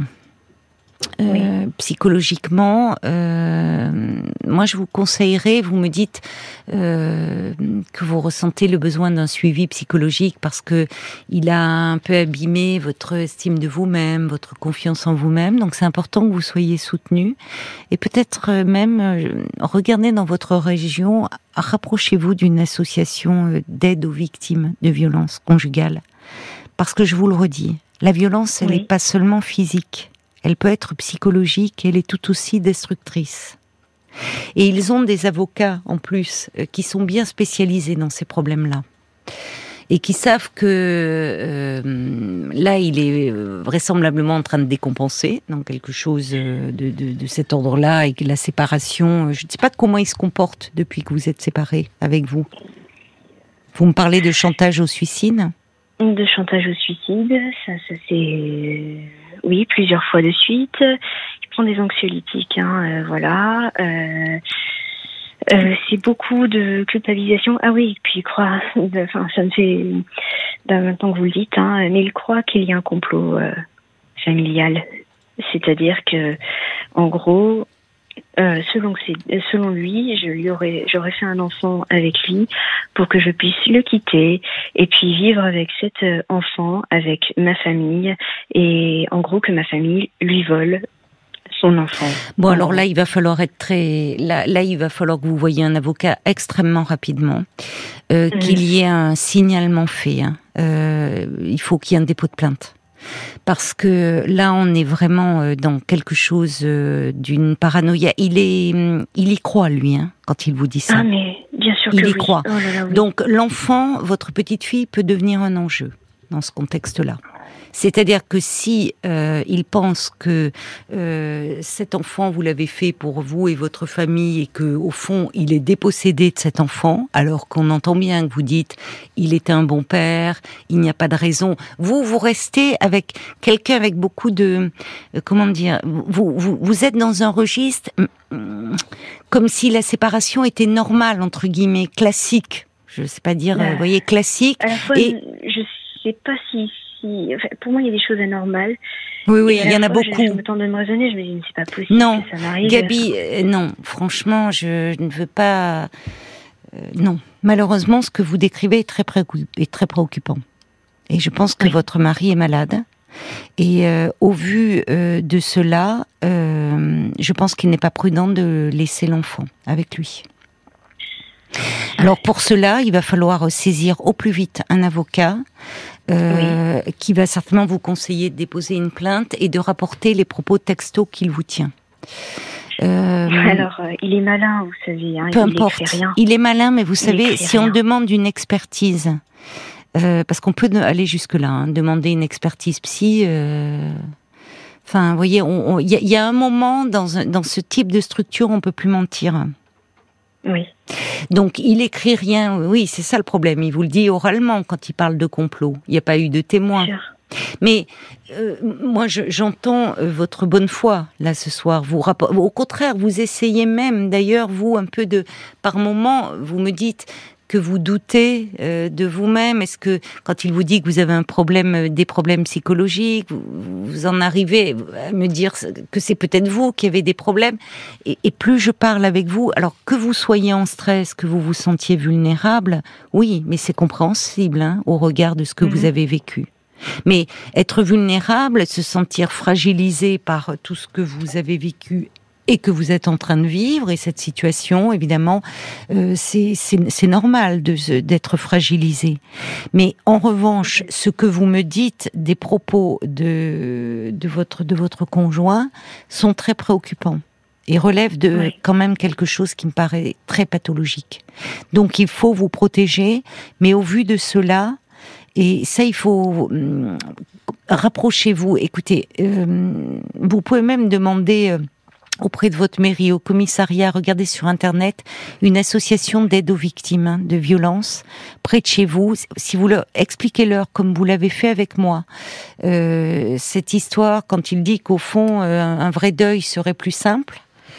euh, euh, et que Mais ça, euh, voilà, ça s'est dit entre deux phrases. hein. Vous voyez, c'est. Oui, oui, mais c'est dit, mais c'est pensé. C'est Oui. pensé et il est dans la rumination. Ces histoires de vous réveiller la nuit pour finalement être dans son monologue. Cette histoire de complot autour de l'enfant, dans ce contexte-là, euh, on peut saisir, euh, on, on peut saisir un juge pour enfant, un avocat peut le faire pour vous, en disant que dans ce contexte-là, pour le moment, on met en place une enquête sociale, mais il peut y avoir une suspension. Enfin, il faut vous protéger, mais il faut protéger la petite. Qu'il ait été un bon père euh, jusque-là, et qui c'est une chose, mais là on est dans un contexte où semble-t-il votre mari est en train de comment dire, on le dirait familièrement de vriller, moi je dirais de décompenser, et où l'enfant peut devenir un enjeu. oui, Et surtout, et sur- d'autant plus s'il pense qu'au fond, vous lui enlevez l'enfant pour euh, le garder parce que vous vivez chez vos parents pour votre famille. Donc il peut chercher à euh, euh, s'accaparer l'enfant. Pour en faire quoi dans l'état psychologique où il est, il faut être prudent. Alors je ne sais pas si elle va à l'école ou euh, Pas encore. Elle Non, à la crèche. septembre, On a de la chance. vous voyez, un avocat pourrait demander à ce que actuellement il ne, vienne- il ne puisse plus venir la chercher. Enfin, moi, au vu de ce que vous me dites, franchement, je serai votre psy. Je vous dirais, euh, pour le moment, il ne faut pas qu'il ait accès à l'enfant. Oui. Je, tout ça pour vous dire qu'il faut que vous, là, il faut que vous preniez hein, contact. à, à devoir dire, euh, ouais, c'est. c'est, ça- ça- Il peut aller mieux. Il, peut, il peut, euh, on peut le, le, comment dire, le soigner. J'espère que sa famille, euh, qu'il y a quelqu'un dans son entourage qui va tenter de le raisonner, parce que euh, Ouais. c'est, c'est-à-dire, vous voyez, c'est normalement, c'est si à des personnes dans son entourage, il peut tenir ces propos-là et dire non, écoute, je comprends que tu sois très malheureux, que tu souffres beaucoup, mais non, c'est pas un complot, c'est une séparation. Bon, ça veut pas dire Mm. qu'il entendra, mais peut-être que la famille va se rendre compte qu'il va très mal et qu'il a besoin de soins. Mm. Mais ma propre famille a été témoin justement aussi de, de, ce, de, de, ces, euh, euh, de ces doutes, euh, concern- enfin de, de ces euh, certitudes même, on va dire. Et ils ont tenté, hein, mes propres parents euh, et, et autres, de, de, de le raisonner, de le rassurer même, parce que Mm. c'est- certainement, euh, je sais pas, il doit être hyper angoissé. Hein, J'arrive pas. Ah mais il y a une souffrance euh, profonde. Non non, mais oui, mais parce que fait. parce que ça, c'est- mais vous- c'est normal que vous n'arriviez plus à comprendre qui c'est, parce qu'il est dans une jalousie qui est délirante. Donc il y a une part de lui qui n'est plus lui. Et je pense que ça, ça, ça, il faut, il faudrait déposer euh, plainte Oui. au commissariat Euh, en disant, vous voyez, en disant, je suis très préoccupée. Et là, ils vont tout enregistrer de ces propos-là. Je vois Mhm. Paul qui, qui me fait signe qu'il y a des réactions Oui. qui sont arrivées pour vous. Je sais pas s'il y a un avocat qui est à l'écoute, quelqu'un, ça, ça serait bien, j'aimerais bien qu'on puisse avoir quelqu'un 09 69 39 10 11. Que faire comme ça dans des euh, dans des moments où un conjoint euh, est en train de de, de, de, basculer euh, Comment se protéger Comment protéger aussi les enfants? Je voulais, avant de vous lire des messages, vous donner le numéro de téléphone national d'aide aux victimes qui est le 116 006. Euh, vous pouvez l'appeler si vous êtes euh, vous ou un proche euh, victime de violences euh, physiques, sexuelles, psychologiques ou euh, Mhm. au sein de la famille ou en dehors ou d'ailleurs de tout autre événement comme un accident de la route ou une escroquerie. Mais, mais voilà, le 116 006, il est euh, disponible 7 jours sur 7, 365 jours par an, de 9h à 19h et il est gratuit puisque c'est un numéro national. Euh, ils pourront sûrement... euh, Appelez-les, appelez-les, exposez-leur la situation. Que faire dans cette situation-là, au vu de cette histoire de complot autour de l'enfant? Comment, euh, quel, qu'est-ce que vous pouvez faire? C'est pas contre lui hein, que vous agissez en fait. C'est ce qu'il faut Oui, que vous ça, compreniez, Gabi. C'est pour non, euh. c'est pas contre lui. C'est pour vous protéger, pour protéger la petite. Il y a Ruben qui dit, il faut pas oublier que dans la paranoïa, on inverse tout. Il est, il y a de la, il est persécuteur, mais en fait, c'est l'autre qui le persécute. On est bien dans ça. C'est-à-dire que euh, euh, c'est dans l'esprit d'un paranoïaque, c'est l'autre qui est dangereux. Et Mhm. quand on commence à parler de complot, c'est vous et votre famille, vous fomentez un complot pour lui enlever l'enfant. Vous comprenez pourquoi il y a un enjeu autour de votre petite fille et qu'à ce moment-là, c'est plus forcément le, le père que vous avez connu euh, aimant avec cette petite fille, mais que dans son délire, cet enfant peut prendre une place très particulière. Donc c'est aussi la protéger elle. hein. Donc appelez ce numéro et, et surtout une association euh, en urgence là d'aide aux victimes. Il y a qui, euh, qui pense que vous avez bien fait de vous séparer. Rassurez-vous, Ah oui, c'est pas vous le problème, hein, c'est lui. Euh, Caroline aussi qui euh, dit que beaucoup de traits évoquent les, les traits paranoïaques. Oui. Euh, il vous trace, il a une emprise sur vous qui génère de la peur chez vous, il vous menace pour mieux triompher, il projette à fond. En gros, vous avez bien fait de le quitter. Oui. Sacha a aussi dit que le mal-être de votre ex-conjoint précède à votre rencontre et n'a rien Oui. à voir avec votre Oui. séparation. Ce sont d'autres choses qui se jouent pour lui, qui concernent son parcours personnel et pas vous. Euh, Vous a n'êtes pas un responsable. C'est vrai que on n'arrive pas à ce degré. C'est pas seulement la souffrance de la séparation qui provoque cela. C'est qu'il avait une personnalité euh, de type paranoïaque. Vous ne pouviez pas le savoir. Il n'avait pas décompensé. Mais ça, ça c'est lié à son histoire, à son histoire d'enfant. Il y a toujours des raisons à cela.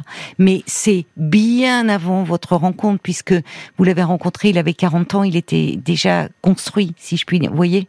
Donc vous n'êtes pas responsable de son état. Mais en revanche, il faut aujourd'hui vous protéger de son état. Il y a Catherine aussi qui, euh, qui vous dit suivez votre instinct, c'est vous qui connaissez le mieux votre ancien Ouais. compagnon. Si vous vous sentez en danger, ne le voyez pas et faites en sorte que votre fille le voit avec quelqu'un peut-être aussi. Euh, et puis il y a Nat euh, qui dit voilà prudence avec euh, votre ex-compagnon, euh, son comportement il est pas sain. Protégez-vous vous et votre petite fille. C'est ce que dit Anne aussi. Hein. Suivez votre instinct, mais votre instinct, pour le moment, c'est là où elle est votre vulnérabilité. C'est que euh, quelqu'un dit vous le connaissez mieux, votre compagnon. Vous ne le connaissez plus aujourd'hui. Et en Ah fait, c'est- Euh, c'est pas l'homme que vous avez aimé, c'est pas l'homme avec qui vous avez fait cette petite fille. Il avait ça, il avait au fond une, une personnalité, voyez, avec des ces traits de personnalité, mais qui n'étaient pas aussi saillants qu'aujourd'hui. Et là, c'est pas le fait que vous lui échappiez, ça a commencé quelque chose de délirant qui s'est mis en place, et la séparation vient renforcer cela. Donc aujourd'hui, tout ce que vous pouvez faire, c'est vous protéger. C'est même pas contre lui, c'est pour vous et pour votre petite fille. D'accord? Donc franchement, euh, ne, avant même le, soutien, il faut mettre en place un cadre hein, autour hein, de, ça. Euh, il faut que vous voyez quelqu'un, voir qu'est-ce qu'il est possible de faire pour. Moi, je pense pas lui laisser l'enfant actuellement. Et vous Mm. limitez les contacts, que ça passe par un avocat. D'accord. D'accord merci beaucoup. Merci infiniment pour votre aide. Ça, quelque part, ça me rassure. Je me dis que, en effet, c'est pas normal que qu'il y a des. euh, Non. Oui. Non, non, Ouais. il est, il est, il est malade là. Il est malade, Mm. donc il est, euh, il est malade, mais euh, sa maladie peut le rendre dangereux. Donc il faut faire attention, porter plainte et, et, Ouais. et vraiment être bien conseillé, bien entouré. D'accord? Je pense que je vais en avoir besoin parce que je ne sais pas si j'aurai le courage euh, toute seule d'y arriver. Ah non, c'est pour ça. Non, non, c'est très dur. C'est très dur, effectivement. Et c'est pour ça qu'il faut que vous soyez. C'est bien que vous ayez le soutien de votre famille, mais qu'il faut aussi que vous soyez entouré de professionnels, et psy, et juristes, et même travailleurs sociaux là voyez, qui connaissent, qui vont mesurer euh, l'ampleur du problème et pouvoir vraiment vous conseiller, vous accompagner. Donc appelez le numéro que l'on vous a donné, ils vont vous donner certainement là une, association la plus proche de chez vous et prenez rendez-vous sans, sans attendre sur les démarches à suivre. D'accord? Vraiment. D'accord, merci beaucoup. Prenez soin de vous, hein, Gabi. Je vous embrasse. Merci beaucoup également. Au revoir. 22h, minuit 30. Parlons-nous. Caroline Dublanche sur RTN. Beaucoup de réactions euh, de, de, votre part au, au témoignage euh, de, de, Gabi et toutes euh, à l'instar de, de Frésia, d'Anne, de Ruben, de Joël aussi, qui disent qu'il faut vraiment que Gabi se, se, protège. c'est Joël qui dit vous vous sentez à la fois le bourreau et la victime dans cette situation, Gabi, mais c'est sa maladie qui est le bourreau de votre mari et vous vous êtes surtout la victime de sa maladie. Oui, ça enferme. Hein. La, paranoïa est une maladie qui qui enferme. Donc euh, bon, voilà. Merci en tout cas pour euh, toutes vos réactions de, de, soutien pour euh, pour cette jeune femme. Bonsoir Marie. Bonsoir Caroline. Et bienvenue avec votre petit accent du sud. oui, sud-ouest. De l'ouest Ah bon? Du sud-ouest. Ah, du sud-ouest. Du sud-ouest, voilà. Voilà, je suis à quelques kilomètres de Bordeaux. Eh ben oui, ben voilà. Je me disais bien que je connaissais. voilà, écoutez, bon, je suis une mamie de 78 ans. Oui. Voilà, j'ai un problème avec ma belle-fille. Oui. Toujours ses belles-filles.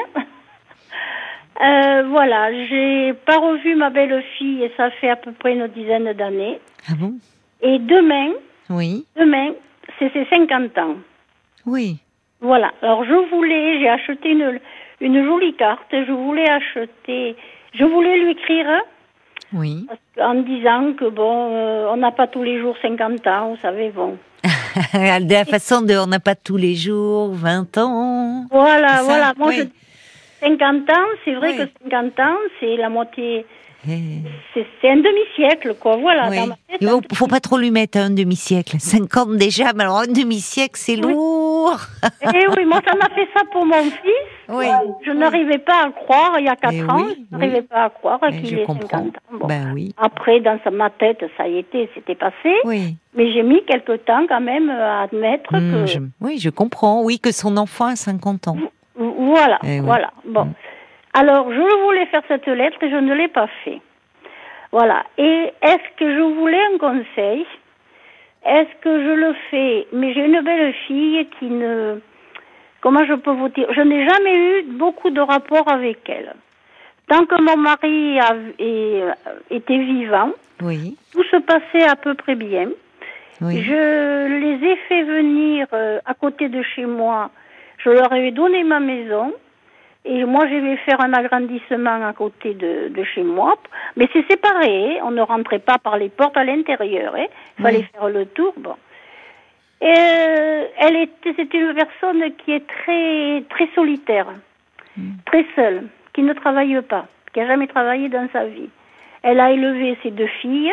Bon, elle a bien élevé ses filles, je ne peux pas lui faire ce reproche, mm. mais je n'ai pas du tout, du tout de contact avec elle. Oui, il n'y a jamais eu. Euh, c'est ça, c'est pas une fâcherie. Euh, c'est pas. Enfin, il y a cette histoire de terrain, c'est ça. Euh, ils sont venus vivre à côté de, voilà, de chez vous après le, décès de, de, votre mari. Voilà, voilà. Et c'est à ce moment-là que vos relations se sont encore voilà, et je pense que tant que mon mari, mon mari vivait, elle craignait peut-être son mon, C'est possible. Mon mari, pourtant mon mari n'était pas du tout un homme euh, ni comment je peux vous dire grande gueule quoi, c'est ce que je veux vous dire en parlant. Oui, oui, oui, il n'était pas autoritaire. Pas du tout autoritaire, il était même gentil, enfin bon bref. Voilà, et puis alors bon, j'ai eu quelques petits. Je n'ai pas jamais pu discuter avec elle. Alors oui, mais vous étiez, vous savez, euh, j'étais en train de réfléchir, Marie. Vous étiez un couple face à elle.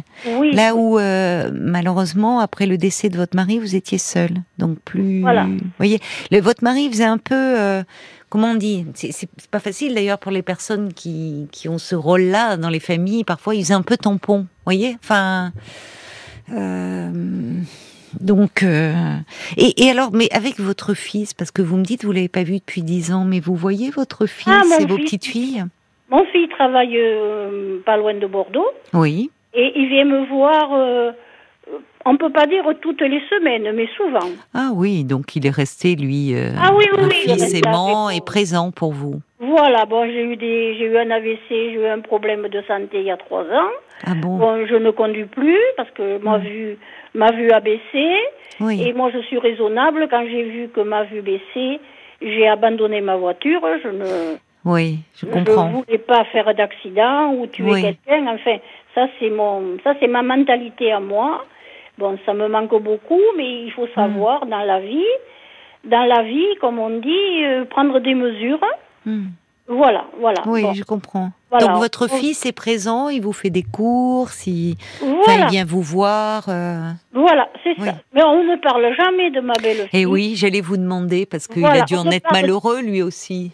De... Mon mari, mon fils, est un peu comme mon mari, c'est un taiseux. Ah oui. Voilà. Mais voilà. souvent dans ces histoires euh, de, de- de- où c'est tendu entre belle-mère et belle-fille, les hommes euh, sont souvent absents et ils veulent peut-être pas d'histoire, mais c'est dommage parce que parce qu'il faudrait qu'ils s'en mêlent entre guillemets, enfin peut-être en, vous voyez. Euh, bon. Et je ne voudrais pas me fâcher avec mon fils. Oh ben ça je comprends. Vous n'allez pas. oh, non, ben, au contraire, puisque vous êtes dans dans Je un désir d'apaisement et de réconciliation, puisque vous me dites que vous avez envie de lui envoyer une belle lettre pour ses 50 ans. C'est bien ça. Voilà, voilà. C'est Alors, bien, c'est une très bonne idée. Voilà. Alors, est-ce que. Alors après, je me disais, est-ce que je vais me dégonfler? Ça serait dommage. Alors c'est demain, vous me dites. Et demain. Bon, mais je peux lui envoyer demain elle l'aura après-demain ou comme ça. Bon, Oui, c'est oui, Voilà, l'intention bon. qui compte. Oui. Oh non, ça serait dommage. Pourquoi Pourquoi vous avez peur de vous dégonfler, comme vous dites? Parce que pourquoi? j'ai peur de sa réaction. Oh non. Vous En, tout cas, moi, je trouve que la vôtre de réaction, elle est très bien. C'est bien parce que c'est, allez, c'est dire, euh, c'est déjà trop long, disons. Et, et comme vous dites, c'est un anniversaire, c'est, non, elle peut, elle peut y être sensible. Bon, ben, c'est un conseil que je que je que je voulais quoi parce que Ben, je sais, il faudrait pas que je sais pas ou qu'elle me téléphone ou qu'elle en a je sais pas moi je Vous avez peur un peu de sa oui j'ai réaction peur un petit peu et puis je ne veux pas et puis je n'aime pas les problèmes Oui, je comprends. vous voyez je préfère passer des fois pour une imbécile Oui, mais vous avez mais raison. je ne veux pas de problème Non, mais vous avez raison. C'est bien d'être euh, voilà plutôt dans une démarche de, de conciliation, d'apaisement.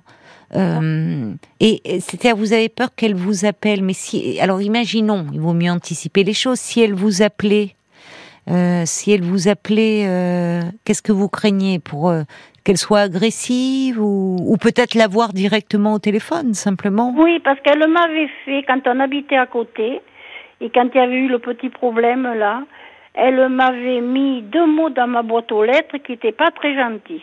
Ah oui, Voilà. elle avait fait par écrit. Voilà, il y en a un que j'ai gardé, que j'ai pu garder, mais l'autre, mon fils l'a attrapé, il l'a déchiré. C'est très bien. Faut pas garder Mais j'ai toujours gardé quand même, j'ai toujours ce mot, vous Faut voyez. pas le garder. Bon, Oui, ça bon, fait du mal ces choses-là. Voyez. Au bout d'un moment, allez, on se dit il y a prescription. Et justement, suivez. Et oui, je reçois un petit message. Alors, contrasté. Il y a Frésia et dit ah, mais peut-être que votre belle-fille pourrait mal le prendre si c'est 50 ans, elle accuse le coup et tout. Justement, lui mettez pas un demi-siècle. Vous savez, à ce moment-là, il faut faire attention aux mots. Ah et non, puis, non, je pense pas que je veux lui... Non, Oui. mais moi, qui dit un demi-siècle, quand même, c'est 50 ah ans. oui, je comprends. Oui, C'est vrai, c'est Dans vrai. une c'est vie, vrai. ça compte. Eh bien, bien sûr que ça compte. hein. Voilà, C'est vrai. L'autre demi-siècle, bon, il est encore plus lourd à porter, hein, si on, Oui, si on oui, est là, si on a la chance. Je sais pas si c'est une chance d'ailleurs, mais bon. Mais euh, il y a, il y a. Alors, tiens, il y a, il y a quelqu'un qui dit, euh, et pourquoi ne pas envoyer un beau bouquet de fleurs? Ah, c'est pas mal aussi, ça, avec une petite carte, une jolie carte. Alors là, je le ferai pas. non, vous l'avez pas, pas au point de lui non, envoyer je des fleurs. suis pas assez à l'aise Oui. euh, assez à l'aise, c'est parce que moi, je lui avais dit, euh, euh, parce que ma belle-fille, quand elle, mon fils me l'avait, me l'avait présenté, elle a, elle a de très jolis yeux bleus. Ouais, bon, d'accord. Bon. Très jolis yeux bleus. Et moi, j'ai toujours rêvé, Oui. j'avais toujours rêvé d'avoir des enfants avec un fils avec des yeux bleus. Ah, Dans oui. le pot, il est né avec les yeux noirs. Bon. C'est beau des yeux noirs. Oui, oui, il était brun, il- bon, il était mignon, mais c'était le Oui. mien. Bon, c'est, c'est- c'est un petit détail que je vous. Mais j'ai toujours rêvé, vous voyez, d'avoir un enfant avec les yeux bleus. Pourquoi? Hmm. Je ne vous le dirai pas.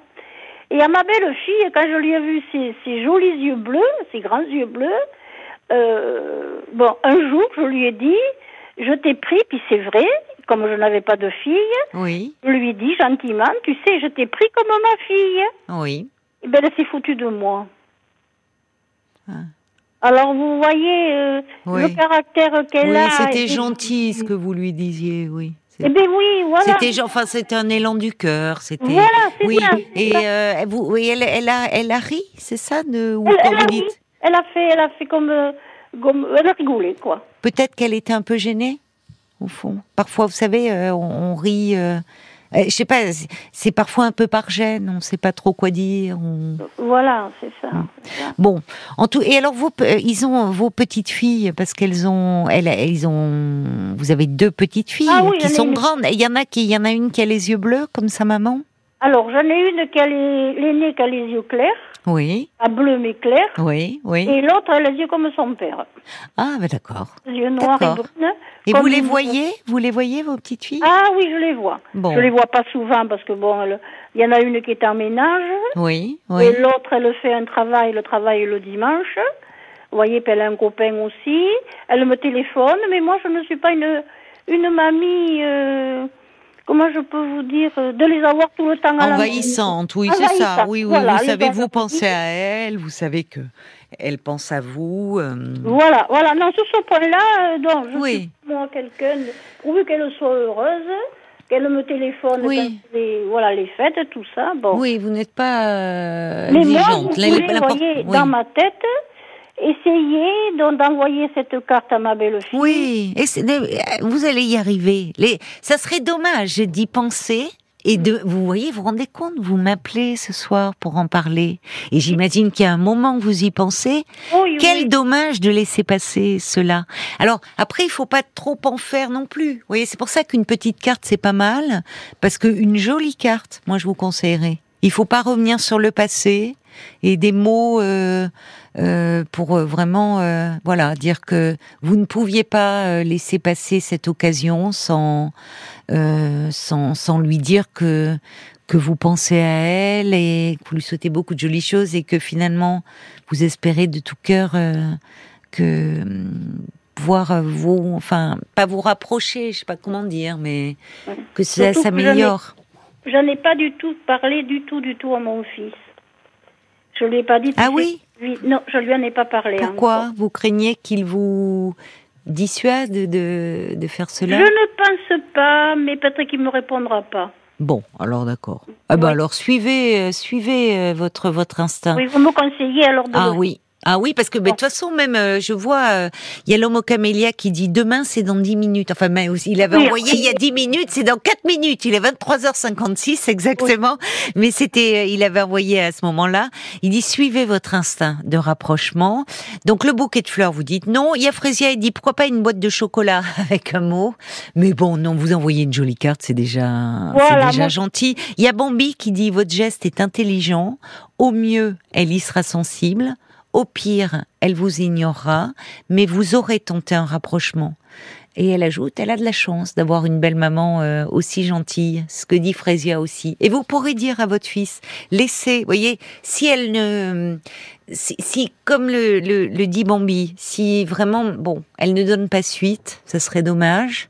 Mais à un moment, vous aurez pu dire, tu sais, j'ai fait un geste, euh, voilà, j'avais Ouais. envoyé un petit mot. euh, Voyez, il faut que je vous dise aussi, en 2003, oui, mon fils a eu un accident. Il a eu le, euh, accident de voiture, il a eu le bassin fracturé en trois endroits. Ouf, oui. Bon, il est allé à la, enfin, pendant six mois dans un centre, tout ça. Bon. Et quand il a eu sa voiture, bon, était fichue. oui. il a pu reconduire. Oui. Je lui ai dit, est-ce que tu as l'argent pour t'acheter notre voiture? Il me dit non, maman. Je leur ai acheté une voiture. Hmm. Je pouvais. Me Oui, dire, mais enfin, euh, c'est quand même euh, mon fils, j'avais que ce fils. part. Oui. il est, bon. Elle m'a jamais dit merci. Hmm. Jamais elle m'a dit merci. Hmm. Ouais. Alors, vous voyez la réaction qu'elle a eue. Mon fils, bon, m'a remercié, bien entendu, mais elle, jamais. Ouais. Bon, dites-moi, Voilà. Marie, Voyez, elle est bon, elle est particulière, mais Voilà. il faut pas, il faut pas. Attention, parce que sinon, comme vous dites, vous allez vous dégonfler.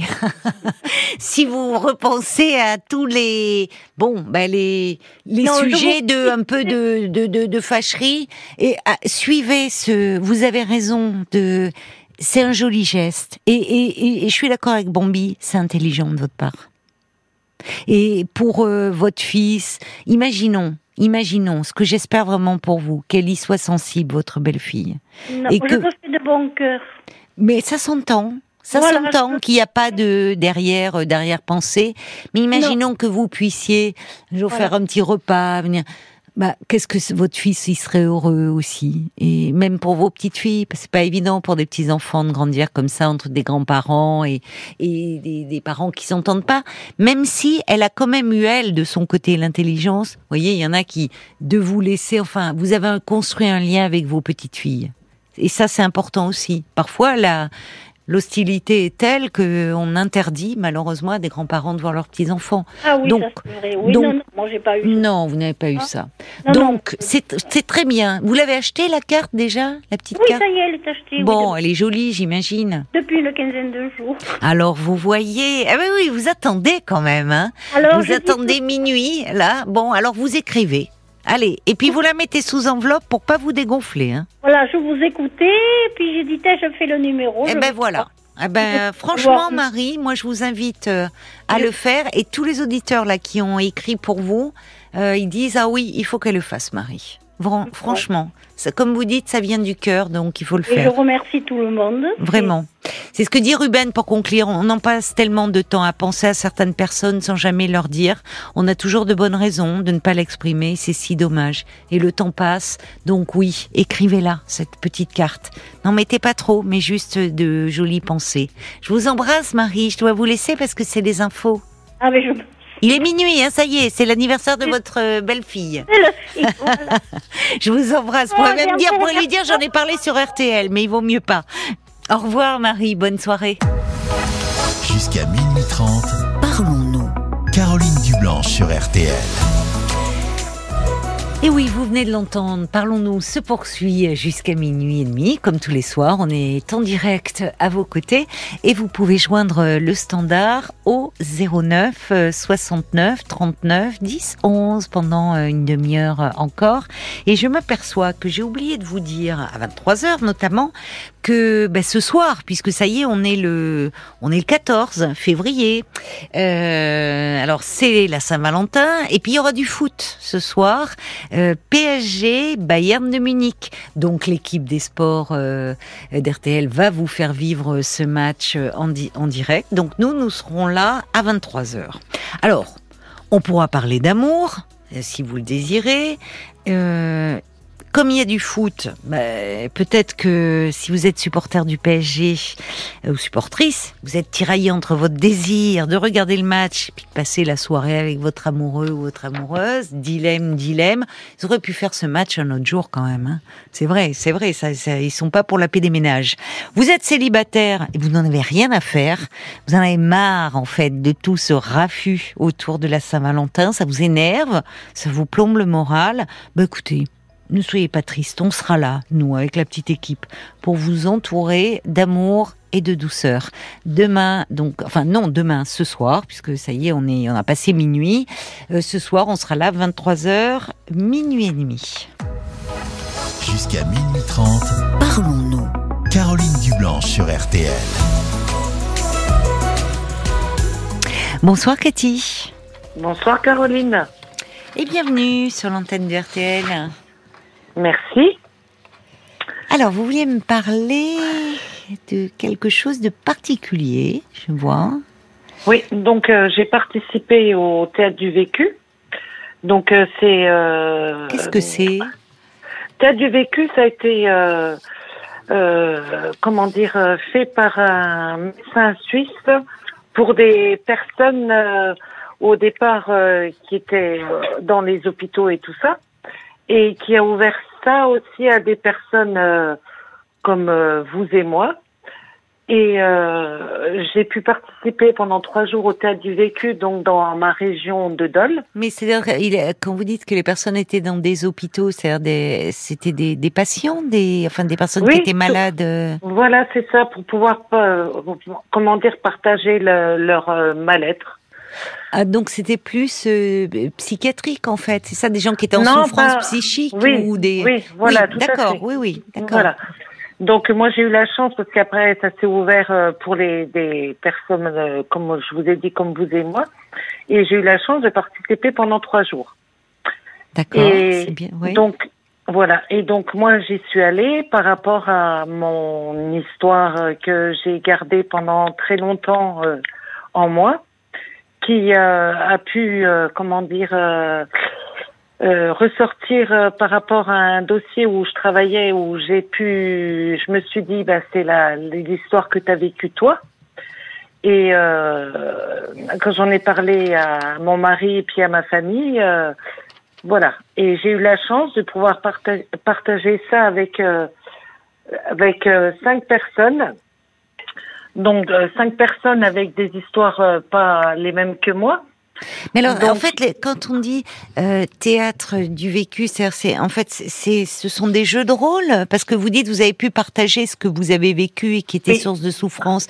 Mais alors, c'est mis en scène après Comment voilà c'est mis en scène donc nous on raconte notre histoire D'accord. Et après, vous avez deux acteurs qui euh, mettent en scène votre histoire. Et c'est vous qui êtes euh, le personnage le metteur en- central.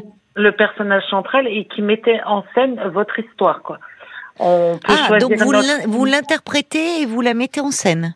Voilà, je l'interprète pas. C'est deux acteurs qui Qui l'interprètent. joue? D'accord. Qui jouent, qui jouent euh, une personne, donc Oui. euh, une femme qui a joué mon histoire, Oui. et une autre personne qui a qui a joué l'histoire, euh, qui était là pour représenter mon papa, si vous voulez. Ah, d'accord. Alors, c'est euh, intéressant que vous mettiez en scène parce que ça veut dire que euh, on aimerait bien parfois être metteur en scène de sa propre vie et, et changer le, le scénario. Enfin, vous voyez, le, le faire évoluer. Là, vous avez cette possibilité-là, au fond, de Tout pas de pas forcément coller au réel. Donc là, moi, j'ai mis, comme euh, je vous ai dit, j'ai mis en, enfin, il y a deux personnes et puis une- le, un metteur en scène à côté de moi et c'est les, les personnes, enfin, la, la personne qui choisit la musique, euh, qui a écrit son texte et qui euh, qui peut mettre en scène son histoire, si vous voulez. C'est- en fait une thérapie par le théâtre où il y a à la fois un médecin, un psychothérapeute et un metteur en scène. Voilà, mais il y a pas, il y, a- il y avait pas de médecin, hein. donc euh, c'était un metteur en scène, deux acteurs. Vous choisissez euh, donc euh, votre décor, votre musique euh, et. euh, Mais le projet, il a bien été mis en place au départ, non? J'ai pas compris. Par, euh, vous dites, on est venu vous chercher à l'hôpital ou non, démarche- j'étais pas à l'hôpital, moi. Moi, c'est par rapport euh, donc euh, mon mari fait partie d'une structure, ça s'appelle l'espace santé, et ils étaient venus présenter, euh, comment dire, leur euh, leur projet. Et qui a été ouvert à plusieurs personnes euh, qui euh, faisaient partie de l'espace santé, quoi, si vous voulez. Donc euh, moi j'ai été choisie euh, et euh, j'ai pu pendant trois jours euh, être en immersion par rapport à mon histoire, partager avec d'autres personnes et qui ont vécu d'autres histoires aussi.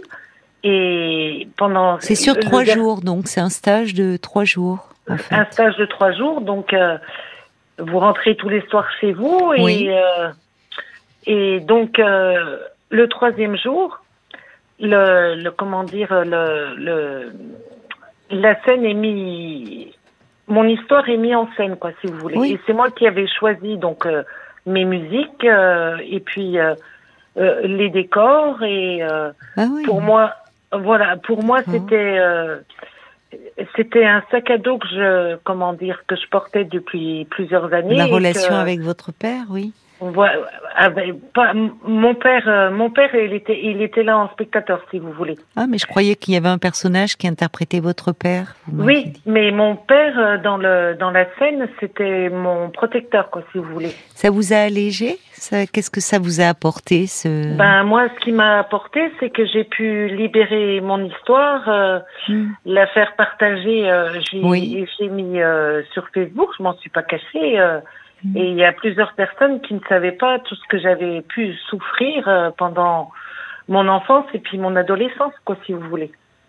Moi, j'ai. Donc, ça a été une forme de reconnaissance de ce que vous aviez vécu, subi et. Voilà. Et avec finalement, là, ce qui est intéressant, c'est aussi, c'est un peu comme, euh, enfin, vous savez, le travail d'écriture où euh, parfois on dit l'autobiographie, mais au fond, euh, où il y a, on mélange le réel et la fiction, qui permet parfois de rendre le réel, d'ailleurs, euh, plus écoutable ou entendable. Ça se dit pas, mais parce que justement, il n'y a pas de, il y a, il y a un peu une mise à distance, comme avec ce travail de mise en scène au fond. Oui, c'est mettre à scène ce qui a causé une souffrance, mettre en scène des événements de sa vie. Ça permet de mettre à distance. Oui, euh, tout à fait. Et puis moi, ça m'a libérée par rapport à ce que j'avais ce que j'avais souffert euh, avec euh, mon oncle et puis mon mmh. beau-père. Mmh. Pour moi, ça a été une délivrance. Et même, je pense qu'il y a plusieurs personnes qui, enfin, qui me connaissent oui. et qui ne savaient pas tout ce que j'avais pu souffrir dans mon dans mon enfance et puis mon adolescence, quoi. Et alors, comment ont-elles réagi, ces personnes, quand elles l'ont ben, découvert? Vous l'avez posté sur Facebook Oui, ben, et elles ont. Euh, j'ai eu plein de, comment dire, plein de félicitations et plein, plein de personnes qui ont compati par rapport à ce que j'avais souffert, mmh. quoi. Ça a dû vous faire du bien. Voilà, moi, on me voit de l'extérieur. Moi, je suis une personne qui peut, des fois, entre guillemets, faire peur parce que je suis assez froide. Je je peux me, me, comment dire me confier à des personnes à qui en qui j'ai confiance. Oui. Mais moi, si je n'aime pas quelqu'un au premier abord, euh, je l'aimerais pas. Je l'aimerais pas quoi. Oui. Je, euh, voilà, je ne fais pas d'efforts, mais euh, tout ce que je sais par rapport au, comment dire au témoin, enfin par rapport à ce que j'avais mis sur Facebook, c'est qu'il y a des personnes qui, qui m'ont dit que voilà, j'avais été forte et. Hmm. Et pour moi, ça a été une thérapie. Moi, j'ai suivi oui. beaucoup. Je suis allée voir beaucoup, beaucoup de psychologues et tout ça. Et pour moi, c'est la meilleure thérapie que j'ai pu faire. D'accord, oui, oui, je, je comprends. J'ai pu, me délivrer, j'ai pu, euh, comment dire, euh, oui, me délivrer. Oui, c'est ça, euh, cette histoire, le fait de la mettre en scène avec les répercussions que cela a eu. Euh, cette reconnaissance aussi, comme si là vous aviez pu montrer ce que vous étiez derrière cette apparence de froideur, Tout à fait. qui est sûrement une protection au fond. Oui, c'est ce que voilà. Et puis ce soir, j'ai partagé euh, avec euh, une collègue de bureau et, et elle m'a dit qu'elle comprenait maintenant pourquoi j'étais des fois comme ça, quoi. Oui peux être brute de décoffrage, mais je peux aimer des gens jusqu'à jusqu'à la mort. oui. vous, vous êtes euh, très entière et comme souvent les personnes très blessées, au fond, mm. qui peuvent paraître brutes de un peu de décoffrage, comme vous dites dans leur premier mm. abord. Mm. Ça, cache souvent une extrême, euh, ça peut cacher une extrême euh, sensibilité, beaucoup de blessures. Alors, il y a, il y a Cathy qui dit, mais c'est une sorte de psychodrame. Alors, non, parce que le psychodrame, c'est vrai que c'est fait, euh, enfin, euh, en, thérapie, c'est une c'est une forme de thérapie le psychodrame. Mais là, ce qui est intéressant, alors il y, a aussi Frésia qui dit ça se passe où? C'était en Suisse, hein, vous m'avez dit. Oui, mais nous euh, là, ça, ça, ça pas en France. voilà, ça c'est comment dire, c'est un médecin suisse et maintenant ça s'est déporté en France et ah puis un petit peu partout. Voilà, ça se fait euh, ici, le, ce que s'appelle le théâtre du vécu? Oui, parce que. Pardon. Ou l'art du vécu, si vous voulez aller voir euh, sur euh, l'art du vécu. Et nous, dans le Jura, on a été, comme on a dit, les premiers bébés du théâtre du vécu. Oui. C'était quand ça? C'était au mois d'avril l'année dernière. Oui, donc c'est récent. Oui, oui. Oui. Oui, parce que c'est pour ça que j'avais parlé de médecin, parce que j'avais vu, je, regardais euh, euh, là au moment où j'ai vu passer votre petite fiche, de, de, voir que ça avait été créé par un médecin et un metteur en scène. Il y a ces deux approches, à la fois thérapeutique et en même temps l'art, qui mm-hmm. souvent euh, permet de rendre une réalité trop dure, trop insoutenable, finalement mm-hmm. de faire qu'un plus grand nombre puisse la comprendre ou la regarder sans être effrayé. Euh, voilà, c'est ça. Et euh, il y en a, il y a eu un autre, une autre session qui s'est ouverte donc dans la région de Dole et moi j'avais demandé à pouvoir être témoin, enfin dire aux gens qu'il fallait, qu'il fallait y aller quoi. C'est je vous dis, c'est la meilleure thérapie oui, oui, j'entends. Oui, oui, ça. Qu'on puisse avoir. Donc, si vous voulez aller voir sur le site bah du vécu ou le théâtre du vécu. Oui. Je vais... Et puis même à la rigueur, si vous avez une adresse internet, moi je peux vous envoyer ma vidéo, puis vous verrez euh, ce que ce que j'ai fait. Ben, c'est parlons-nous euh, Parlons-nous rtl.fr. Ah pardon. oui, il faut quand même toujours être derrière quand il s'agit de parler d'internet. Il vaut mieux, oui, pardon, oui, oui. Parlons-nous rtl.fr. Oh, non, parlons-nous rtl.fr. Oui, mais bien sûr. Ok, c'est bon. Vous pouvez nous envoyer vos mails aussi, n'hésitez pas. Mais si je la connais quand même, mais pardonnez-moi, on est en fin d'émission, là il est minuit 22 et euh, voilà. Bah écoutez, parfait, merci beaucoup. Hein, euh, et puis moi je vous remercie de m'avoir rappelé parce que ça fait plusieurs euh, semaines que je n'arrête pas de ah tarabuster vos vos collaborateurs et ah puis là je suis vraiment très contente de ben. d'être passé. Euh, ah bah écoutez, ben oui, merci beaucoup Cathy, euh, à vous de. Vous voyez, c'est vrai que parfois il faut être comme ça, un peu persévérant.